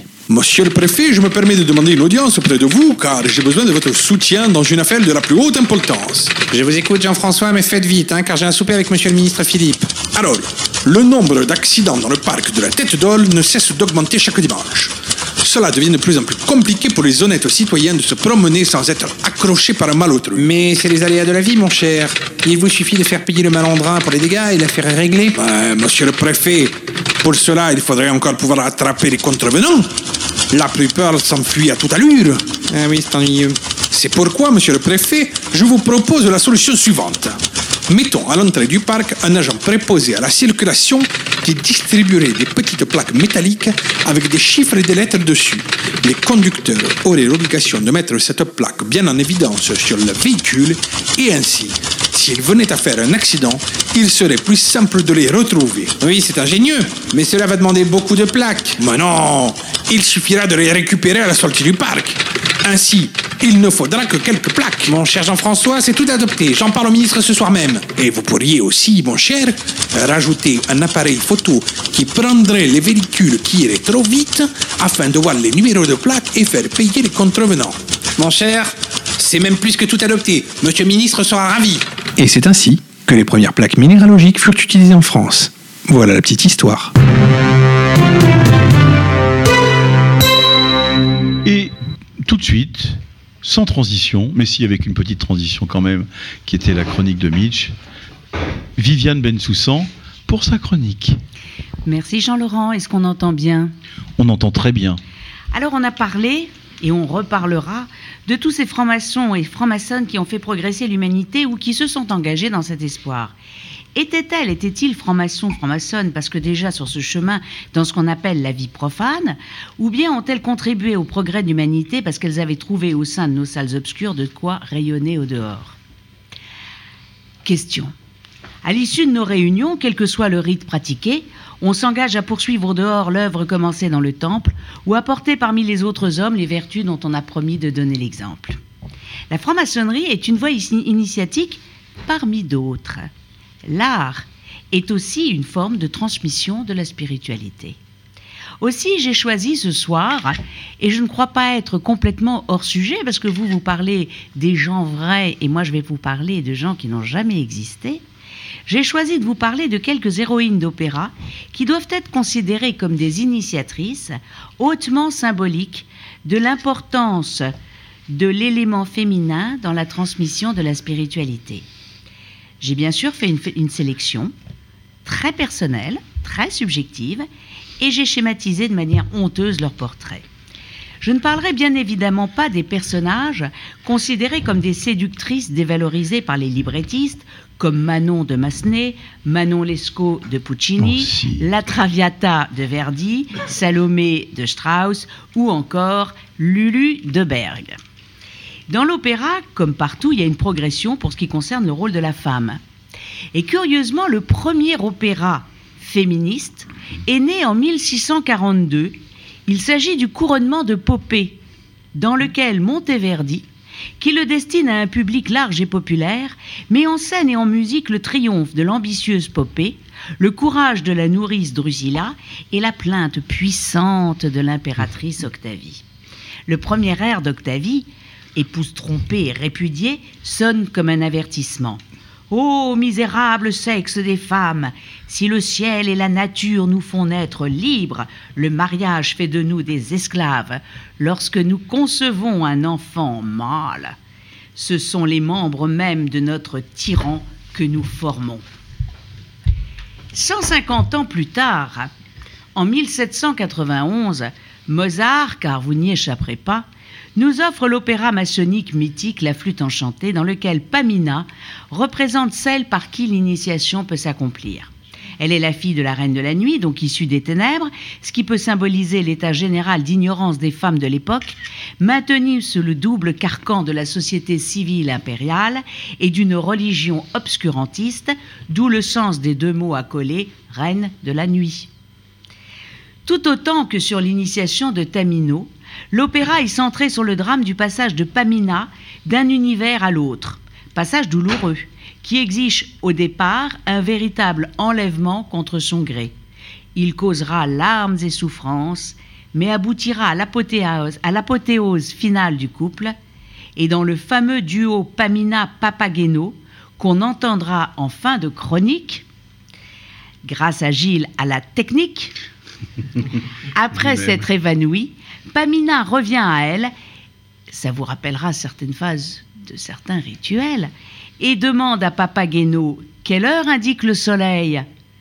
Il approche de midi, répond Papageno, un propos délibéré qu'on doit associer au triomphe de la force, de la sagesse et de la beauté, et qui fait d'elle la première femme à frapper à la porte du temple et à recevoir la lumière. Elle a tout pour en être digne. Pamina va en effet faire montre d'un grand nombre de qualités qui sont souvent la face radieuse de son sexe. La détermination, l'esprit de décision, le courage moral et physique. Un peu plus tard, un peu moins de 100 ans plus tard, est créé un opéra par le grand Charles Gounod, qui est ignoré de l'immense majorité des mélomanes, francs-maçons ou non, absent de bien des bibliographies de référence, car il s'agit, il faut le reconnaître, d'un navet et d'un fiasco musical. Il s'agit de La Reine de Saba, œuvre pourtant tirée d'une nouvelle de Gérard de Narval, extraite du Voyage en Orient. Cette espèce de soap-opéra, écrit et mis en musique par des non-maçons, est un véritable galimatia maçonnique en carton-pâte sur la légende d'Iram chère aux loges bleues. Les trois premiers grades, apprentis, compagnons et maîtres, ils sont rapportés bien fidèlement avec trois ouvriers qui veulent se venger de la mort d'Adoniram, sur lequel, l'œuvre duquel Balkis de Saba s'extasie et namourée. Le chant final, c'est Emportons dans la nuit. Alors, plus symbolique et plus ésotérique est La femme sans ombre de Hofmannsthal, créée en 1919 par Richard Strauss. Ah, cet opéra est assez extraordinaire maçonniquement. La fille du prince des esprits dans cet immense opéra, j'adore, pour devenir humaine, doit conquérir une ombre. Le conte suit l'itinéraire initiatique à travers les différents règnes de la création, de quatre personnages dont chacun devra découvrir une part méconnue de lui-même pour accéder pleinement à l'humanité et vaincre la stérilité du cœur à travers la préexistence des âmes, ce qui peut nous rappeler des thèses chères à mon cœur de Martinez de Pasquali que l'on développe au rite écossais rectifié. Donc, vaincre la stérilité du cœur à travers la préexistence des âmes, le salut par la métamorphose, la dimension mystique du désir. La femme sans ombre s'ouvre un an après les noces, alors qu'un messager vient de lancer un ultimatum à l'impératrice. Celle-ci dispose de trois jours pour se procurer une ombre et accéder à son humanité, sans quoi l'homme qu'elle aime sera métamorphosé en statue de pierre. L'impératrice n'a pas d'ombre, l'empereur doit être pétrifié. Je rappelle que les travaux en maçonnerie commencent à midi plein, c'est-à-dire à une heure où il n'y a pas d'ombre, et que la véritable spiritualité, lorsque la matière quitte, ou plutôt se détache en quelque sorte de nous, eh bien il n'y a plus d'ombre. L'ombre, c'est la matière, et donc la femme sans ombre va conquérir son humanité avec une ombre, sinon elle n'est plus humaine. Cette femme symbolise l'ascension vers la lumière. Si l'itinéraire initiatique du couple impérial s'accomplit dans une sorte de magie lunaire, il nous, rappelle, tout ce que l'opéra de Strauss et de Hofmannsthal, parce qu'on ne peut pas séparer le librettiste du musicien, doit à la flûte enchantée. Alors j'en ai une autre d'héroïne, c'est Turandot. Turandot, c'est l'héroïne de l'opéra du même nom qui a été créée environ sept ans après La femme sans ombre, en 1926, et qui est également une initiatrice à sa façon. Elle impose des épreuves à son prince et doit à son tour, en un jour, répondre à la question Qui est-il Adelma et Zéline, ses suivantes, sont des représentations du tiraillement intérieur de Turandot. Le dialogue qui s'établit avec elle symbolise le dialogue intérieur de Turandot avec elle-même. Les trois énigmes de Turandot, qui portent respectivement sur l'entendement, sur la coutume et sur l'art, font de cet opéra une sorte d'allégorie de la conception de l'art. L'entendement est présenté comme une force qui pousse l'homme à échapper à sa condition matérielle et à tendre vers la lumière. Et la spiritualité, les questions, c'est qu'est-ce qui rampe sur le sol, s'envole vers le ciel, qu'est-ce qui tâtonne dans l'obscurité et allume des lumières. Et certains passages de Turandot semblent vouloir rendre également hommage au chef-d'œuvre de Mozart. Enfin, et c'est la référence parmi les airs d'opéra féminins et féministes, on, on doit parler des mamelles de Tirésias. Les mamelles de Tirésias, c'est un opéra bouffe composé par Francis Poulenc en 1947, c'est-à-dire tout juste deux ans après l'obtention du droit de vote par les femmes françaises. Le directeur de théâtre, en ouverture de l'œuvre, a même dit Je vous apporte une pièce dont le but est de réformer les mœurs. Dans la première scène, l'insoumise Thérèse déclare à son mari qu'elle est féministe et qu'elle veut devenir soldat, avocat ou ministre. Et pendant que le rustre époux répond grassement Donne-moi du lard elle dégrafe peu à peu son corsage et se débarrasse de ses fameuses mamelles, oiseaux de sa faiblesse. Alors, j'ai pas le temps de parler de Sherazade. J'avais fait une chronique euh, lorsque nous avions parlé de l'Orient, mise en musique par Rimsky Korsakov, symbole de l'initiation féminine, de la parole créatrice, parole retrouvée, de la mémoire du chemin de lumière, ni de Dulcinea, qui est quand même l'héroïne de l'opéra de Jacques Brel, celle par qui le bonheur est susceptible d'arriver. Cette sélection, complètement incomplète, démontre que toutes ces femmes qui ne portent pas le titre de maçonne, qui n'ont peut-être jamais existé, mais qui sont bien vivantes dans notre vie culturelle, symbolisent la révélation pour qui en cherche la source en ce, en ce que ce sont elles et elles seules qui désignent clairement la porte qui sépare le profane du sacré. Ferrat, chanter la femme est l'avenir de l'homme, eh ben c'est faux. Elle est son passé, donc son présent. Car comme disait notre frère Pierre Dac, l'avenir, c'est du passé en préparation.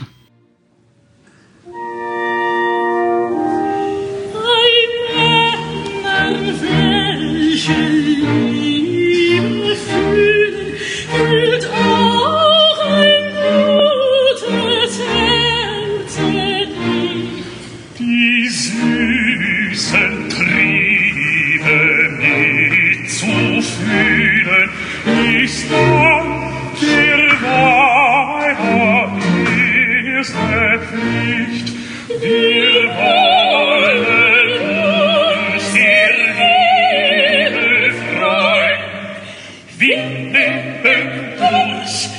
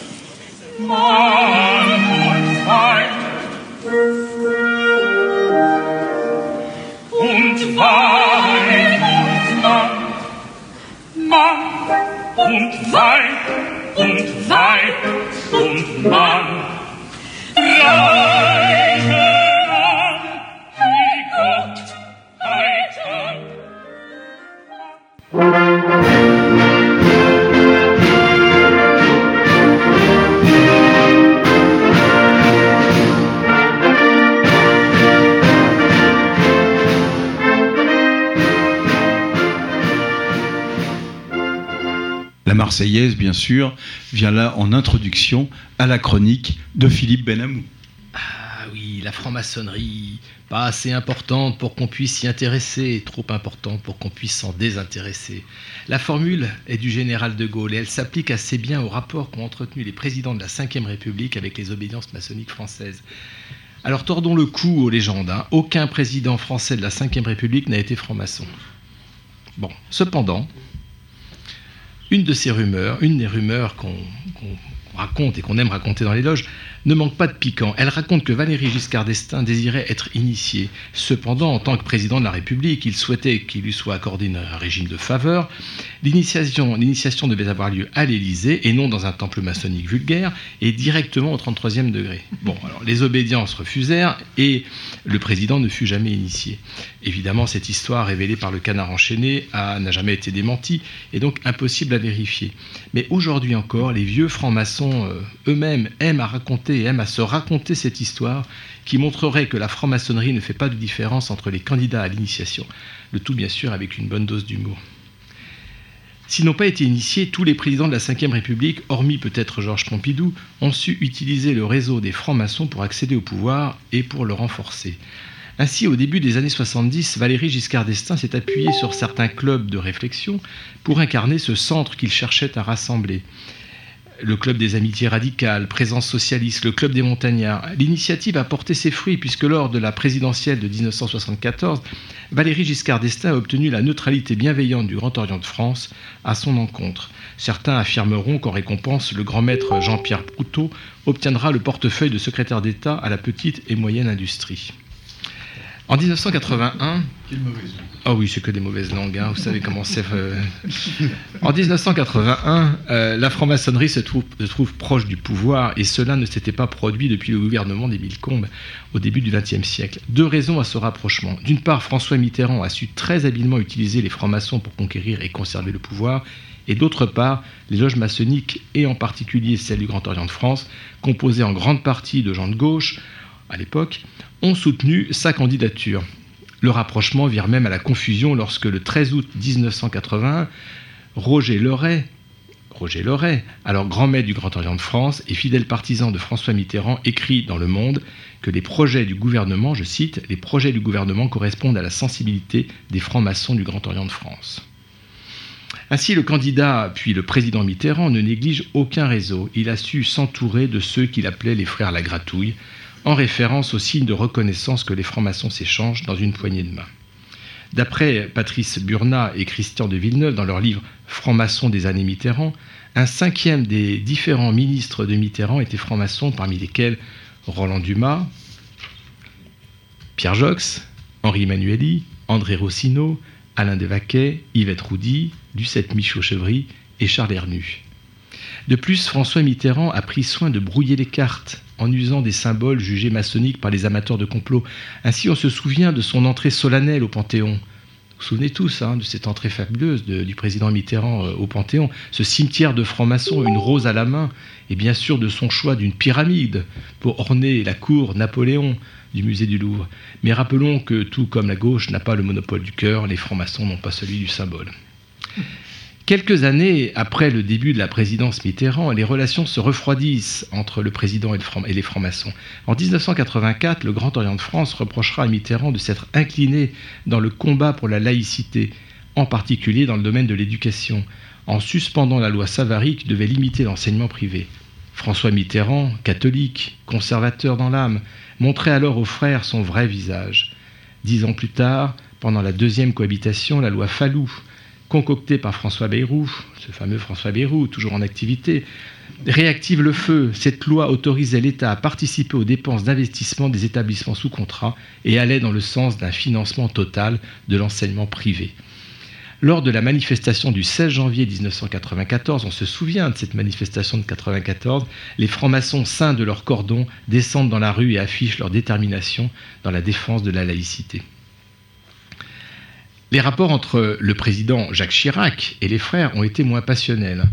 Le 23 juin 2003, à l'occasion du 275e anniversaire de la franc-maçonnerie et à l'initiative d'un certain Alain Boer, alors grand maître du Grand Orient de France, Jacques Chirac, Jacques Chirac reçoit les obédiences françaises à l'Élysée. Jacques Chirac. Dans son discours, il y a Kerouac, Jacques Chirac, le grand breton. Dans son discours, Jacques Chirac parlera de la franc-maçonnerie comme d'une tradition philosophique qui a pris une part si importante en France et dans le monde à l'élaboration et à la diffusion des idées républicaines. Jacques Chirac, franc-maçon, Là encore, la rumeur, en partie relayée par le livre Les Frères Invisibles de Ghislaine Oppenheimer et de Renaud de Cadre, l'affirme. Pourtant, c'est faux. Mais ce qui est vrai, c'est qu'il a été invité à donner une conférence à la Grande Loge Alpina, donc en Suisse, et certains, par raccourci ou par ignorance, en ont déduit qu'il appartenait à l'obédience suisse euh, déjà citée. Si Jacques Chirac, si Jacques Chirac a su, comme François Mitterrand, oui, ça va être dur, Jacques Chirac, hein, avec près de verre de vin blanc. Si Jacques Chirac donc si Chirac a su, comme François Mitterrand, s'entourer de francs-maçons, à l'un de ses proches qui lui aurait demandé s'il en était, il aurait répondu Mon grand-père l'était, mais moi, toutes ces simagrées. Comme son prédécesseur à l'Élysée, Nicolas Sarkozy a su s'entourer de francs-maçons. Certains affirment même qu'il a fréquenté ou qu'il aurait fréquenté comme intervenant extérieur plusieurs loges de Neuilly. Je ne sais pas ce que ça veut dire intervenant extérieur pour des loges. Bon, peu importe. Malgré les trois petits points qui apparaissent sur sa signature, et n'en déplaise aux amateurs de complot, Nicolas Sarkozy n'est pas franc-maçon. Sophie Coignard, un, dans son livre Un État dans l'État, rapporte qu'un des collaborateurs de, François, de, pardon, de Nicolas Sarkozy aurait affirmé à ce propos que même s'il avait voulu, il n'aurait jamais tenu. Vous l'imaginez, silencieux, pendant deux fois par mois, pendant un an? Le 24 juin 2003, euh, Nicolas Sarkozy, qui était alors ministre de l'Intérieur, reçoit les représentants des obédiences françaises. Il commence son discours par cette phrase énigmatique. Dans ce ministère, hein, je pourrais pas je pourrais le faire avec l'éthique et tout, mais bon, on n'est pas filmé aujourd'hui, donc je vais pas vous le faire. Je suis un très mauvais imitateur. Alors, dans ce ministère, donc ministère de l'Intérieur, dans le ministère de l'Intérieur, la franc-maçonnerie française est un peu chez elle. Pour ajouter, sentant peut-être poindre la, polémique, euh, je ne dis pas cela parce qu'il y aurait, dit-on, beaucoup de francs-maçons dans ce ministère. Je n'en sais rien et je ne tiens pas à le savoir. J'ajoute mon œil. Si la franc-maçonnerie est chez elle au ministère de l'Intérieur, c'est plus simplement parce que peu de ministères portent aussi bien les valeurs républicaines et que peu de familles de pensée s'identifient aussi bien à la République. Bravo à celui qui avait écrit le discours. Alors, le, franc-maçon peut-être le plus emblématique de l'entourage de Nicolas Sarkozy est certainement Alain Boer. Alain Boer, qui était donc l'ancien grand maître du Grand Orient de France de 2000 à 2003, et qui était en, en- en 2012 quand j'ai écrit cette chronique, parce que oui, elle date un peu.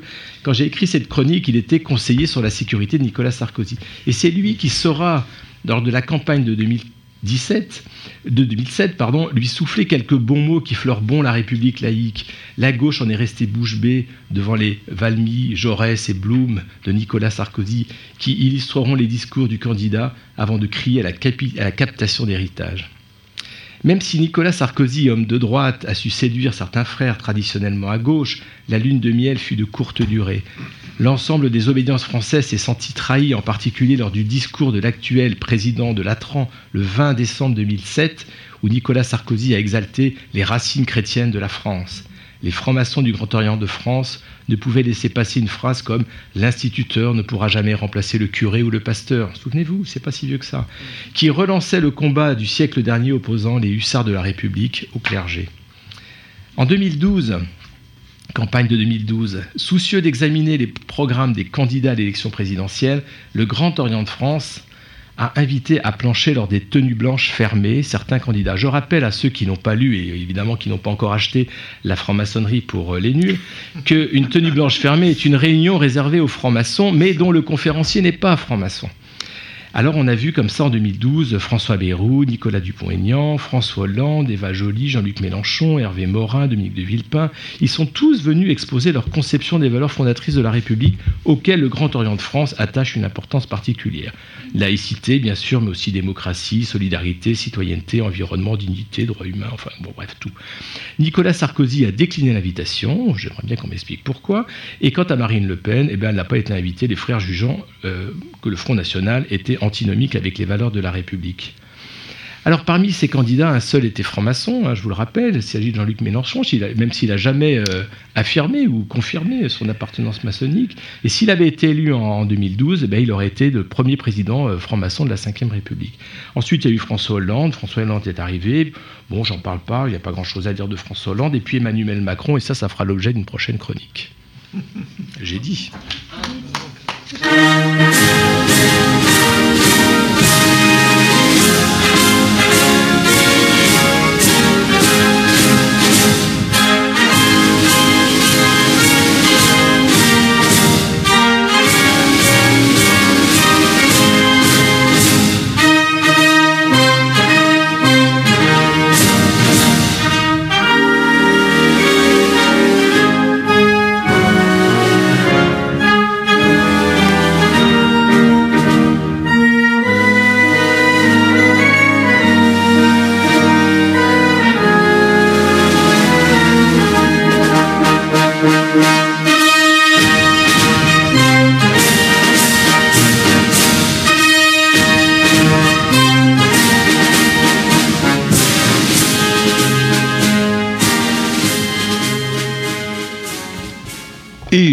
Laisse tout de suite la parole à Philippe Benamou, parce que bien qu'il ait fait sa, sa, sa- sa chronique, on va le faire travailler encore un petit peu. Et avec notre pèlerin, il va interroger, interviewer André, qui est notre frère témoin de ce soir. Philippe Benamou. Je prends le casque. Eh bien oui, merci, merci Jean-Laurent. Euh, évidemment, nous avons, euh, nous avons un invité d'honneur ce soir qui s'appelle André. Alors, euh, on a beaucoup parlé de, de francs-maçons et de francs-maçons. Alors là, il y a des chaises qui bougent dans tous les sens parce que c'est la pause, tout le monde va boire un coup. Mais nous, nous restons euh, proches du micro et on va, on va continuer à travailler ce soir pour cette émission. Alors, euh, souvenez-vous, lors de votre initiation, mes sœurs, mes frères, en tout cas ceux qui travaillent au rite écossais ancien accepté, quand on vous a ceint du tablier d'apprenti, hein, ce tablier blanc avec la bavette, euh, euh, eh bien, on vous a dit portez ce tablier. Il a été porté par des francs-maçons ou des francs-maçonnes les plus illustres, comme les plus humbles. Et aujourd'hui, nous avons évoqué les francs-maçons et les francs-maçonnes les plus illustres, avec tous ces noms qu'on a évoqués et qui nous font un peu peur, hein, tous ces, ces grands, ces grands. Et puis à côté de moi, j'ai André, et André qui est franc-maçon, qui est à la ruche d'Orient. Et André, c'est un maçon humble. On peut dire ça, André? C'est un maçon humble. Et pourtant, il a fait.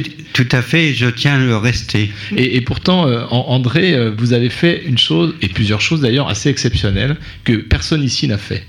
Et je tiens à signaler que, on va dire qu'André, il est, on va dire, un petit peu plus âgé que nous. Euh, oui, tout à fait, puisque cette année, j'ai eu euh, 74 ans.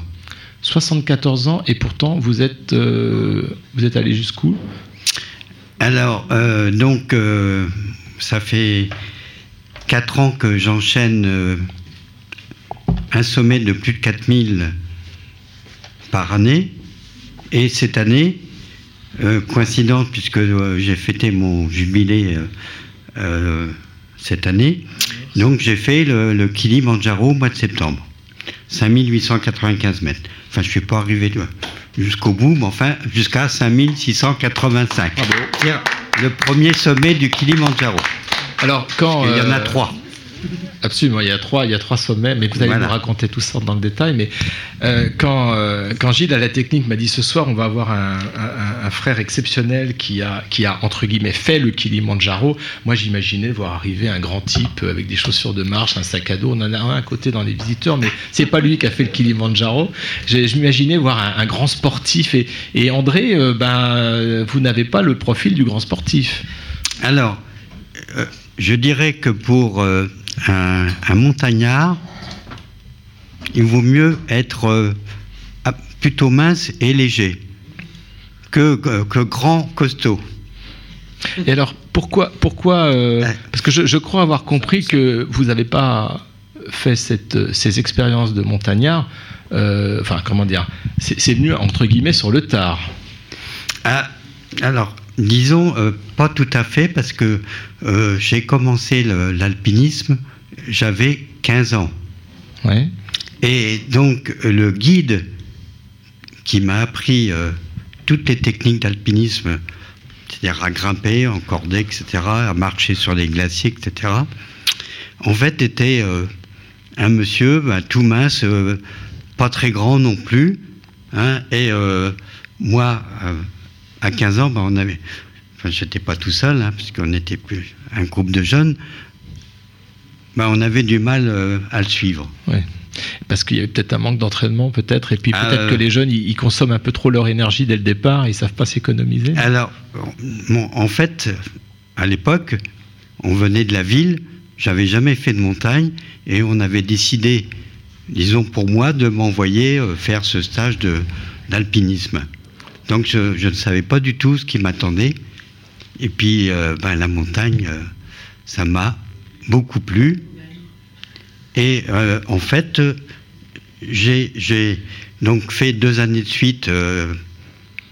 donc j'ai continué ces stages d'escalade et de glacier. J'en ai refait avec l'UCPA, disons, après l'armée. Et puis j'ai été obligé d'arrêter quand je me suis marié parce que j'avais une femme qui était handicapée, j'ai eu des enfants. Donc euh, pour moi, euh, je voyais mal euh, laisser une, f- enfin, ma femme et mes deux filles Oui, seul à la maison pour aller voilà, gravir. bah oui, gravir des sommets ou donc qui sont quand même la montagne, c'est dangereux aussi, comme, la mer. Et alors pourquoi c'est venu un peu alors- plus tard alors? Pourquoi c'est revenu en fait, disons, dans votre parcours Alors c'est revenu par le parcours. Je l'avais expliqué en fait euh, à certains frères. En dehors de, disons, de l'aspect euh, élévation symbolique, il y a eu un facteur, euh, disons, important, grâce, je dirais, et il faudra que j'en parle pour Kilimanjaro, puisque ça, ça fait partie de mes motivations, là. En fait, grâce à une femme qui me plaisait beaucoup dans mon club de rando, et qui était- la seule à avoir fait de la haute montagne dans, dans mon groupe de rando. et euh, elle avait fait le Mont Blanc. Et donc on discutait montagne et tout ça.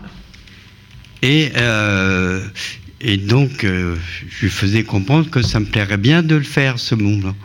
Alors elle me dit, ouais, bah quand même, euh, à ton âge, ça fait longtemps que tu n'as pas fait de, haute montagne, il faudrait que tu passes des mois euh, à t'entraîner. Donc en fait, euh, donc c'était pas, ça lui semblait pas évident. Alors donc j'ai vu ça un peu comme un défi, et bah, là j'ai commencé à m'entraîner, disons pour l'endurance tous les jours, entre 10 euh, et 15 km sur les, sentiers euh, douaniers bretons, hein, où effectivement il n'y a pas l'altitude, mais où il y a quand même des montées et descentes, euh, parfois assez raides. Et donc euh, grâce à cet entraînement, donc plus aussi alors là, grâce à des, amis de, ma commune qui m'ont prêté un appartement à Champs-Rousse, ben, je suis allé m'entraîner pour faire des dénivelés pendant 15 jours, donc euh, à, à raison d'environ 8 heures par jour. Et donc ça m'a mis en condition pour faire euh, mon premier sommet de, de plus de 4000, qui est le plus haut sommet d'Italie, qui s'appelle le, le Grand Paradis. Et là, euh, quand je suis arrivé... faire, faire le grand paradis pour l'amour d'une femme, c'est quand même assez extraordinaire, ça, André. Oui, oui, mais, mais tout à fait.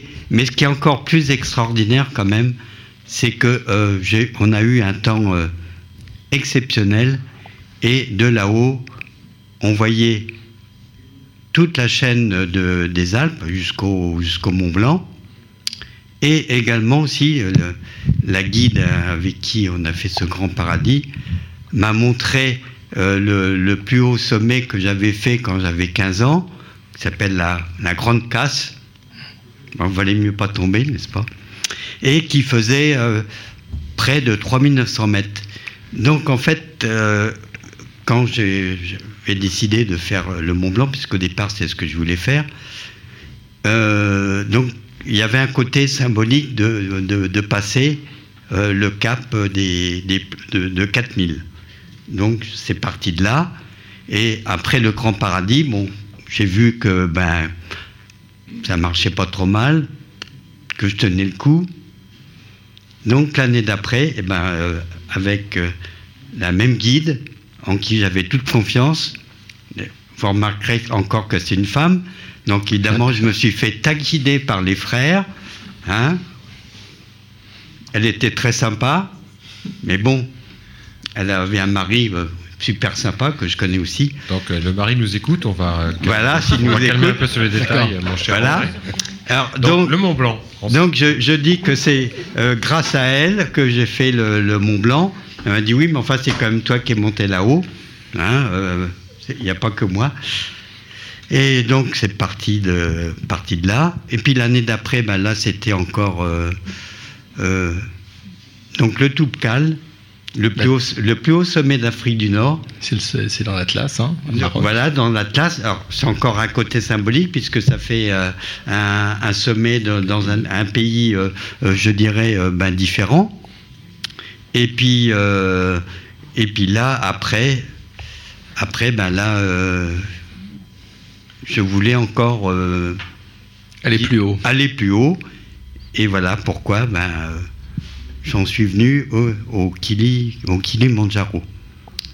Alors, le Kilimanjaro, donc, il y a le côté, euh, effectivement, euh, élévation euh, symbolique d'aller plus haut. Donc, qui a, comme je le disais tout à l'heure, coïncidé avec mon, mon jubilé cette année. Donc, élévation verticale. Mais je l'ai fait aussi pour une cause qui me tient euh, beaucoup à cœur depuis euh, déjà de nombreuses années. Et ça, bon, ça remonte à, à mon enfance. Alors, ça serait trop long de- d'expliquer pourquoi.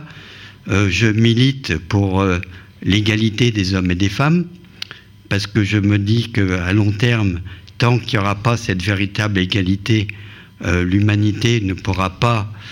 il y aura toujours.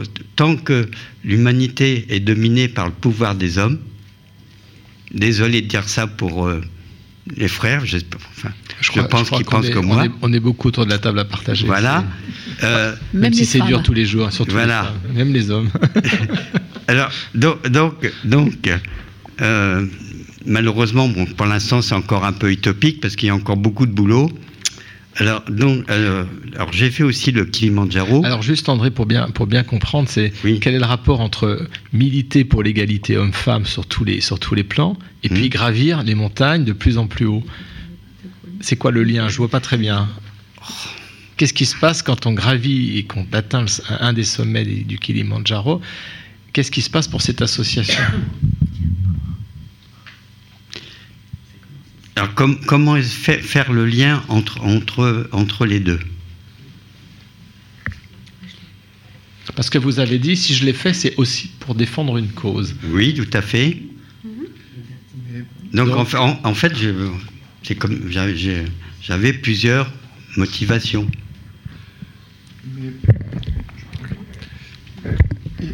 Me semble, André, que vous, aviez, vous avez parlé tout à l'heure d'une association pour le- l'éducation pour les jeunes filles. Oui. Hein? Vous pourriez peut-être nous en dire un petit peu plus? Oui. Alors. Merci pour mettre un pan, Jean-François. Oui, alors, si, si on veut faire euh, avancer cette, euh, cette euh, égalité homme-femme, euh, je, je dis euh, très souvent que ça commence par l'éducation tout petit. Donc, euh, je défends la cause, je donne d'ailleurs quelque chose tous les mois, pour que des petites filles euh, dans les pays pauvres, et là c'est en Asie, j'ai choisi l'Asie comme ça, pour que ces petites filles aillent à l'école et puissent sortir euh, de leurs conditions misérables et puissent avoir un métier et ne pas être obligatoirement tributaires, euh, disons, d'un mari, d'un compagnon, etc. Enfin, surtout pour qu'elles sortent de leurs conditions. Et donc, euh, avec le Kilimanjaro, vous, euh, Alors, avec le Kilimanjaro, étant donné qu'il y avait, disons, des dons de fées, à la fois par des frères et puis par d'autres personnes, ben, cette, disons, cette récolte de fonds donc, a été à cette association qui s'appelle le Plan France International. Et même si ce n'est pas euh, une somme énorme, dans un pays pauvre, ça permet de faire beaucoup de choses. donc, vous êtes monté au haut du Kilimanjaro, notamment pour promouvoir euh, cette association qui milite, euh, qui donne des sous et, et qui travaille pour que les jeunes filles dans les pays où elles ne sont pas bien traitées puissent euh, avancer dans Voilà, Plan, France est installé, euh, euh, disons, en Afrique, en Asie, euh, en Amérique du Sud. Et donc, il y a des, des villages avec des, des- des bénévoles de Plan France et qui vont voir les familles pour. alors, donc, moi, j'ai choisi des petites filles, ça, pourrait être, ça aurait pu être des garçons, mais pour en revenir à cette cause que je défends de- à long terme de, de- de cette égalité, euh, donc bah, j'ai choisi de, favoriser l'éducation d'être euh, des petites filles. Alors, moi, ce qui, alors là, on a, bien compris la- l'aspect, euh, disons, de, l'exploit, même si j'aime pas trop ce terme, mais disons, en fait, de la performance, je sais pas comment dire, en fait, de la réalisation quand même, à la fois d'un souhait, mais en même temps au bénéfice d'une association euh, tout à fait honorable. Je voudrais, euh, bon, mon frère André, vous dites que vous avez plus de 30 ans de maçonnerie, donc vous connaissez bien euh, la démarche initiatique qu'on pratique à la Grande Loge de France, au rite écossais c'est accepté, etc., etc. Moi, je fais pas, je fais un peu de montagne, mais je, je reste sur des sommets assez euh, beaucoup plus modestes dans les Pyrénées, et, et très souvent quand je quand je marche en montagne, quand je suis un petit peu dans une espèce de, de demi je sais pas comment dire, on n'est pas tout à fait éveillé, l'esprit vagabonde assez rapidement avec les pas. C'est ce qui nous aide aussi à affran- s'affranchir de la, fatigue. Et, très souvent, euh, malgré moi, je fais toujours le parallèle entre la marche en montagne, la randonnée en montagne, et puis euh, la démarche initiatique. Il y a des marches initiatiques. Ça vous évoque quelque chose, ça, ça, vous parle? Oui, oui, oui, c'est sûr que, ça me parle. C'est euh, dans, le, côté euh, élévation un peu euh, spirituelle, philosophique. Et dans, le, dans également le, le cheminement, l'effort, euh, le fait qu'en montagne, euh, on a un chemin, mais on a aussi des chemins, on peut se, on peut se perdre, on peut aussi être obligé à faire des, des- des grands détours pour arriver au, à, à un but, puisque forcément la ligne droite, c'est pas le, le meilleur forcément chemin. Oui, oui. Mhm. Donc, euh, est-ce qu'il y a des analogies comme ça qu'on pourrait exprimer euh, sur le, le cheminement initiatique? Alors, là, quand on, quand, quand on fait un sommet comme, euh, comme le, le Mont Blanc ou d'autres euh, comme le Kilimanjaro, euh, il y a quand même des voies à, à suivre. On va, on part, on part pas n'importe où. Hein, voilà, c'est ça. Euh, on part pas n'importe où. euh, et donc, on a toujours euh, un guide ou une guide avec nous. Alors qu'en fra- en franc-maçonnerie, on n'a pas de guide. Voilà, exactement. Parce que en franc-maçonnerie, il faut réfléchir euh, par soi-même à partir de la base euh, ben, des, des symboles. Donc le prochain, le prochain sommet, André, c'est quand et c'est où? On n'y sera pas nous, hein. Euh, tout de suite on n'y sera pas là. hein. On, va, on va vous regarder de loin, euh, on fera un Si, petit si, signe je de la que main. Jean-François, il sera, non? Jean-François, pareil, le pèlerin avec son, Ah oui, mais nous, son pa- avec sa pèlerine. Euh, Nous, nous allons partir beaucoup plus, un petit peu plus longtemps, certes, mais moins haut, puisque nous allons faire le bord de mer. Donc ça va être beaucoup plus. En principe, c'est assez plat. hein, c'est assez plat. pour chemin de douanier, c'est assez voilà. plat, quoi. Mais moi, j'aurais des questions euh, à poser à André. Est-ce que on dit toujours que le, dans le silence Et moi, je le vois quand, euh, quand nous marchons comme ça sur les chemins, on a ce silence qui est en nous. Et après, on a du mal à s'accoutumer, à revenir dans le, le bruit du monde profane. Est-ce que c'est le cas pour toi? Alors c'est tout, tout à fait le, cas puisque quand on, fait euh, de la montagne, ben, c'est comme si euh, on rentrait dans, dans le temple et qu'on laissait nos métaux à la porte du temple. Donc là, on est un peu, je dirais, déconnecté de, de- des réalités de- de tous les jours. Et effectivement, quand on revient, ben, on retrouve euh, cette euh, réalité, mais ça fait du bien de revenir aussi euh, ben, dans le temple pour euh, travailler euh, en dehors de, des bruits profanes qui Donc, nous ennuient. Merci André. Vous pouvez nous, vous- nous rappeler le nom de l'association qui, qui, qui vous porte en fait, enfin que vous portez et qui vous porte en même temps Alors, donc il s'agit de Plan France International. Plan France International. Donc on peut- j'imagine qu'il y a un site internet qu'on peut Voilà, tout à fait. aller. Alors, je, je- je voudrais, si je- j'ai le temps, oui, euh, rajouter quelque chose pour, euh, disons, euh, relativiser mon exploit euh, physique. Peu de temps, euh, quelques jours après être euh, rentré de, Tanzanie, j'ai vu un, reportage qui se passait dans le désert euh, éthiopien. Et là, donc, des familles euh, très pauvres, certaines familles envoyaient euh, leurs enfants à l'école, mais situées à environ une dizaine de kilomètres. Donc on envoyait surtout les garçons. J'ai apprécié quand un père euh, a voulu, euh, enfin voulait envoyer euh, sa petite fille de 8 ans à l'école.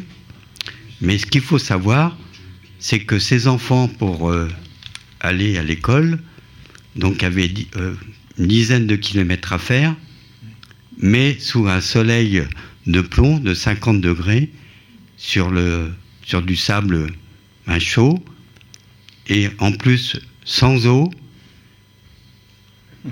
Euh, donc euh, je me suis dit, ben d'accord, euh, c'était dur le kili, mais là, quand je vois ces enfants pour aller à l'école, ce qu'ils font, là encore, une fois de plus, pour sortir de leurs conditions, que leur- leurs parents avaient quand même conscience que ben, si plus tard ils voulaient sortir de la misère, puis peut-être aller trouver un travail euh, en ville, et ben là, là, on en revient encore au même, on, repasse, on passe par euh, l'éducation.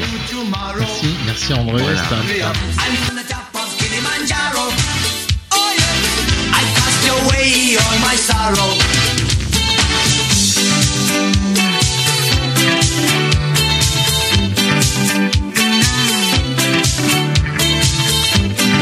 Strange, strange freedom. Only free to choose my chains. So hard not to weaken. Just give up and walk away. I will climb the ancient mountain. I will find the last flicker of the light. I'm sitting on the top of Kilimanjaro. Oh yeah. I can see a new tomorrow. Oh, me up. I'm sitting on the top of Kilimanjaro. I cast away all my sorrow. Oh, me up. I'm sitting on the top of Kilimanjaro. It thrills me right down to the marrow. Et après le témoignage d'André, nous allons rester dans les sommets, mais alors pas des sommets africains, mais des sommets de, himalayens, je sais pas comment dire, de, l'Himalaya, et nous allons parler d'Alexandra Davinel avec Marie-Pascale Schuller. Et oui, André, vous saviez pas quoi faire pour votre prochain sommet? Eh ben, Vous allez aller sur les traces d'Alexandra David-Nil au Tibet. C'est à peine plus haut. La petite Alexandra, elle est née, elle est née un 24 octobre 1868 à Saint-Mandé. Elle était turbulente, la gamine, elle était fugueuse. Elle chantait très bien. Donc elle, voilà, elle a mis à profit euh, ses dons naturels pour devenir une vraie chanteuse lyrique, une vraie chanteuse d'opéra initiatrice, n'est-ce pas Viviane? Te laisser en parler. Oui. Voilà, donc elle, elle voyage beaucoup. Euh, c'est une féministe convaincue. Elle, elle revendiquait l'indépendance financière, c'était pas possible à l'époque. On le rappelle. C'était surtout ça qui l'intéressait, le droit de vote, l'éligi- l'éligibilité, c'était pas vraiment son truc. Mais n'empêche qu'elle publiait beaucoup dans La Fronde, donc euh, la revue militante féministe de Marguerite Durand, pour cette égalité, cette indépendance financière. Euh, elle fréquente, elle arrive sur Paris, elle fréquente les milieux anarchistes, elle fréquente euh, les, les sociétés euh, théosophiques hein, qui étaient très à la mode à, cette, à ce moment-là. Et, et probablement qu'elle a, enfin non, elle a été initiée euh, franc-maçonne entre 1890 et 1900, possiblement dans l'obédience du droit humain. Et on disait que effectivement, société théosophique et franc-maçonnerie, c'était très lié à cette époque-là. Et, a posteriori, je me dis que c'est sans doute ça qui a déclenché euh, la passion d'Alexandra David-Nil pour, euh, pour le bouddhisme, puisque bah, elle a trouvé que c'était intéressant, mais qu'elle en avait marre de, euh, rester là. Et, et elle est partie. 1911, elle trace sa route, elle part en Asie découvrir le monde oriental. Elle avait prévu initialement un voyage de 18 mois. Elle est partie en Inde, en Chine, au Japon, en Corée. Elle a voulu rentrer dans le Tibet, mais on a fermé la porte. Elle s'est dit que c'était pas gênant, qu'elle va se déguiser, elle va faire autrement et elle veut vraiment franchir. Elle était tenace, la ptiote. Elle se déguise en mendiante et elle réussit finalement à franchir la frontière euh, défendue. Elle arrive à Lhasa, donc la cité interdite, ce qui était un exploit pour l'époque. Elle est retournée en France 14 ans plus tard. Pendant ce temps-là, c'était son mari qui lui envoyait régulièrement des chèques euh, pour, euh, pour subvenir à ses besoins. Même si elle était mendiante, euh, elle avait quand même besoin de son mari. Elle s'est passionnée pour, pour l'initiation tibétaine, elle s'est passionnée pour le bouddhisme et elle est devenue vraiment une grande orientaliste avec de nombreuses publications sur ce que c'est que le bouddhisme, ce que c'est que le taoïsme, ce que c'est que, que cette philosophie, cette initiation tibétaine. Elle, est, elle a fait beaucoup de conférences quand elle est rentrée, elle a gagné sa vie comme ça, elle a arrêté de chanter. Et puis à 68 ans, elle est repartie pendant 9 ans encore. Elle voulait y retourner. Elle est repartie donc dans cette, cette Asie, euh, ce Moyen-Orient, cette Asie. Et, elle est revenue. Elle a, elle a posé euh, ses bagages dans le sud de la France.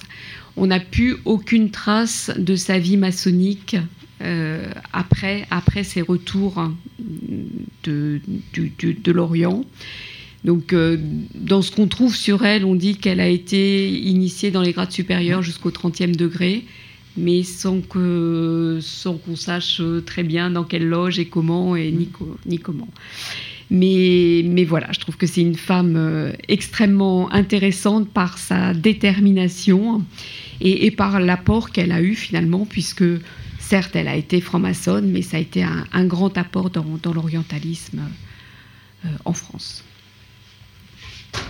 Et, et, et, et, et, Voilà, et- voilà, vas-y, hein, euh, bah, vas-y. Non, non, non, vas-y, hein, grâce à Philippe. Enfin, grâce à moi. C'est-à-dire que par hasard, je suis, je suis tombé sur un, un, un interview euh, filmé euh, de euh, Alexandra David Neal.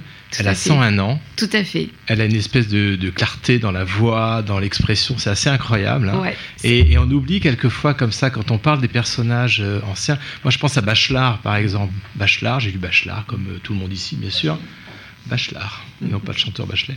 Euh, et puis, il y a, y des- il y a des interviews de Bachelard, on entend la voix de Bachelard. Et ça, c'est, je trouve extraordinaire, parce que Ouais. c'est pas si vieux que ça, en fait, finalement. Ouais. On a l'impression que c'est des gens du siècle dernier. Elle est née, euh, tu as dit, elle est née en 1800... euh, je sais plus, 1868, hein. 1868. Ouais. Elle a il y a un interview de Alessandra David Neal, elle a 101 ans.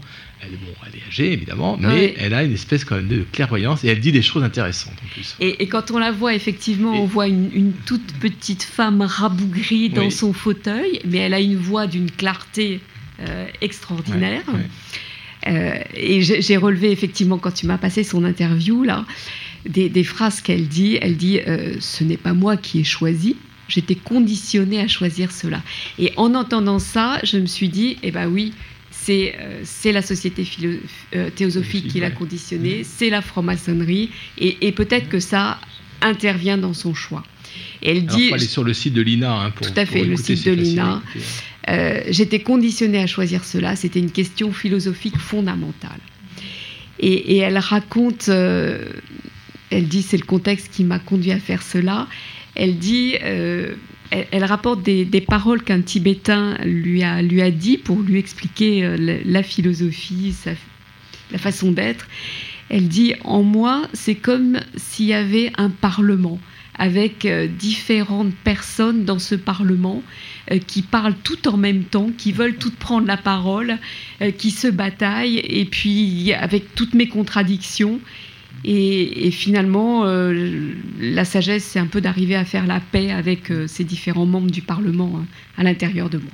Et dans ses écrits, elle, elle parle, par, elle, elle raconte qu'elle a expérimenté des, des techniques de marche rapide, par Mhm. exemple, qui lui a permis justement de voyager sans fatigue, très rapidement, Ouais. avec des techniques certainement liées à la méditation euh, qu'elle a appris. voilà, Et avec le sommeil fractionné, Avec le sommeil fractionné, des choses assez incroyables, assez incroyables.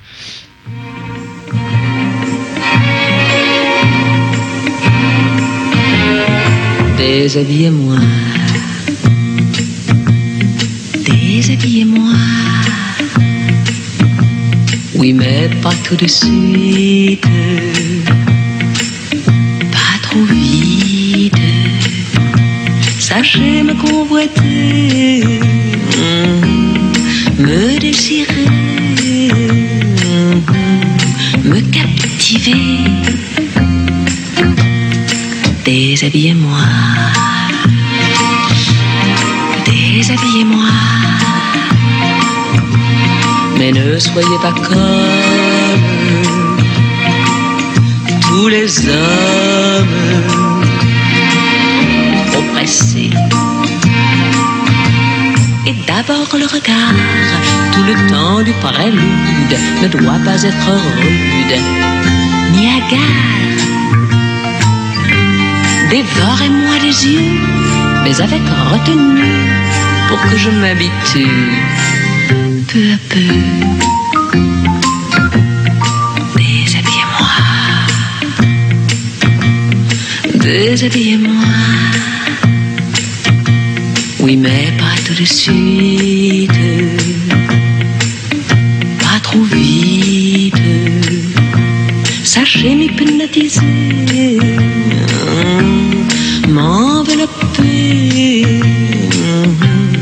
Me capturer. Déshabillez-moi. Déshabillez-moi. Avec délicatesse.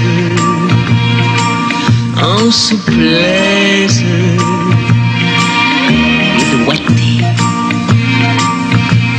Choisissez bien vos mots.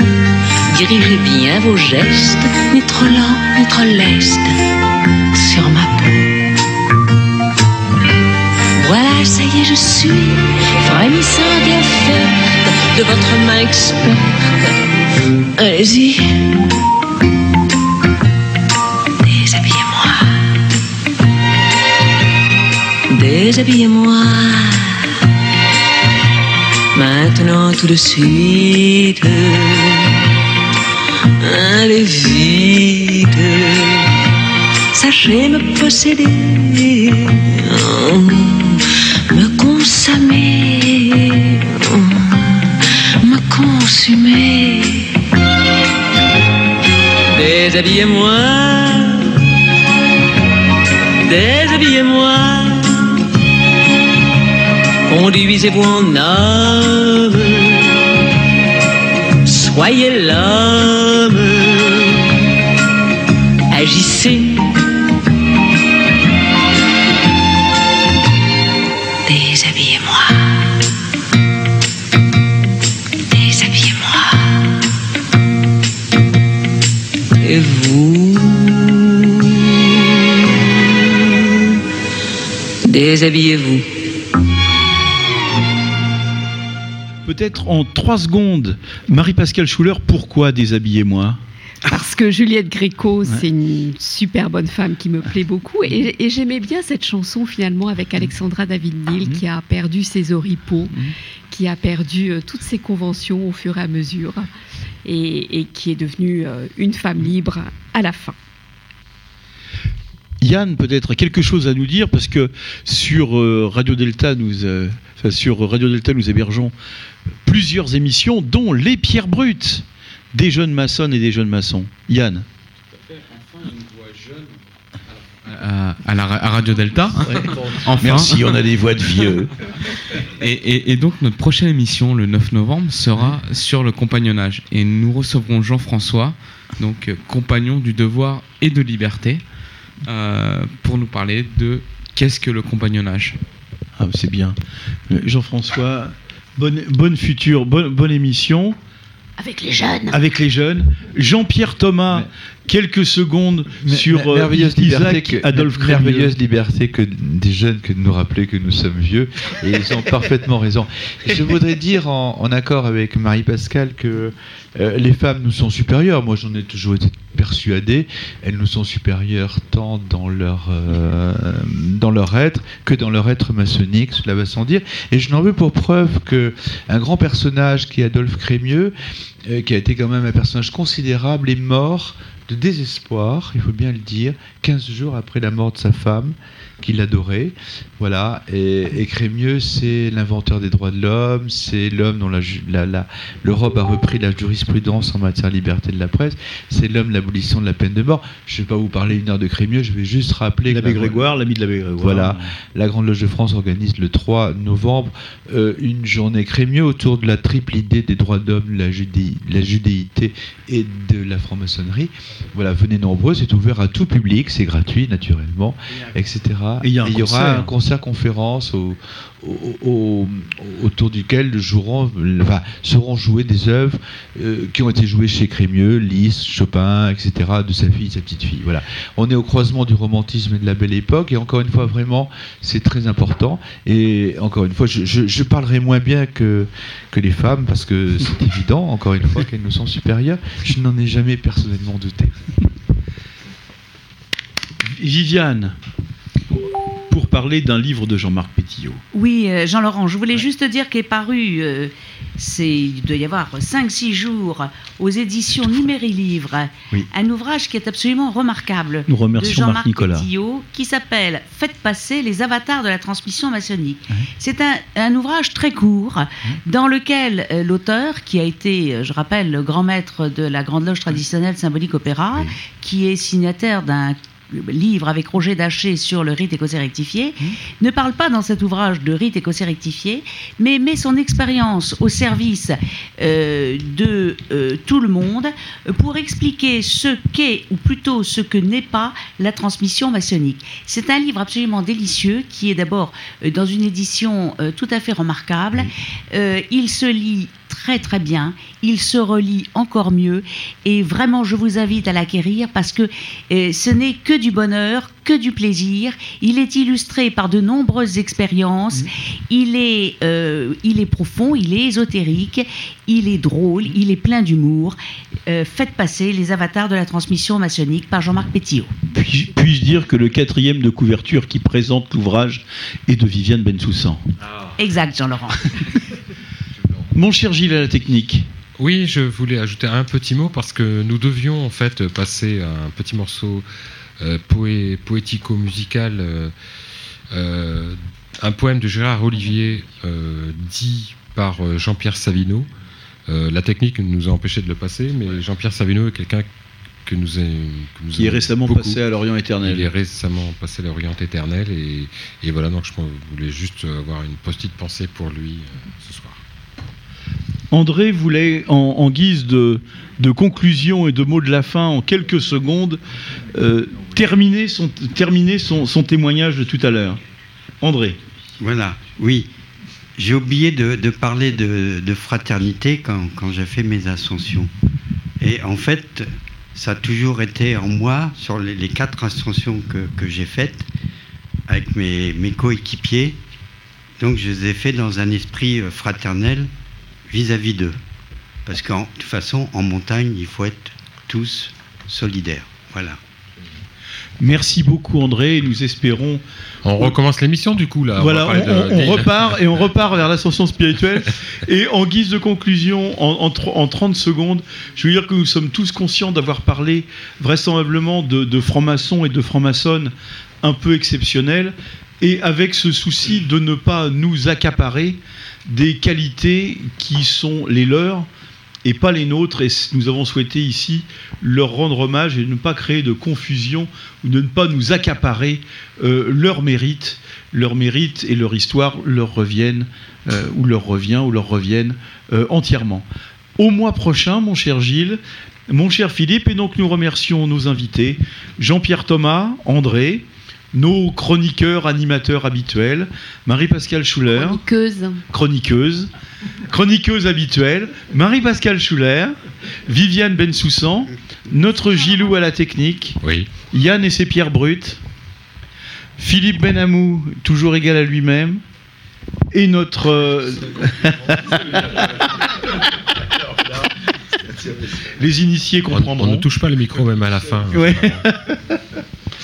et, et notre pèlerin Jean-François qui est, qui est toujours avec nous. Merci à toutes et à tous. Et puis rendez-vous le mois prochain pour un nouveau numéro d'un, deux, trois soleils sur Radio Delta.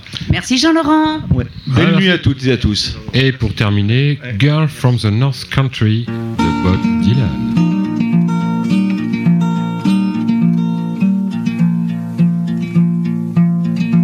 If you're traveling in the North Country Fire, where the winds hit heavy on the borderline, remember me to one who lives there. For she once was a true love of mine. If you go when snowflakes storm, when the rivers freeze and summer ends, please see she has a coat so warm to keep her from the howling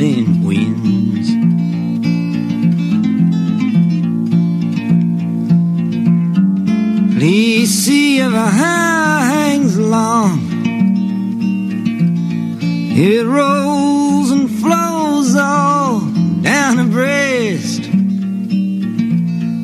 Please see for me if her hair's hanging long.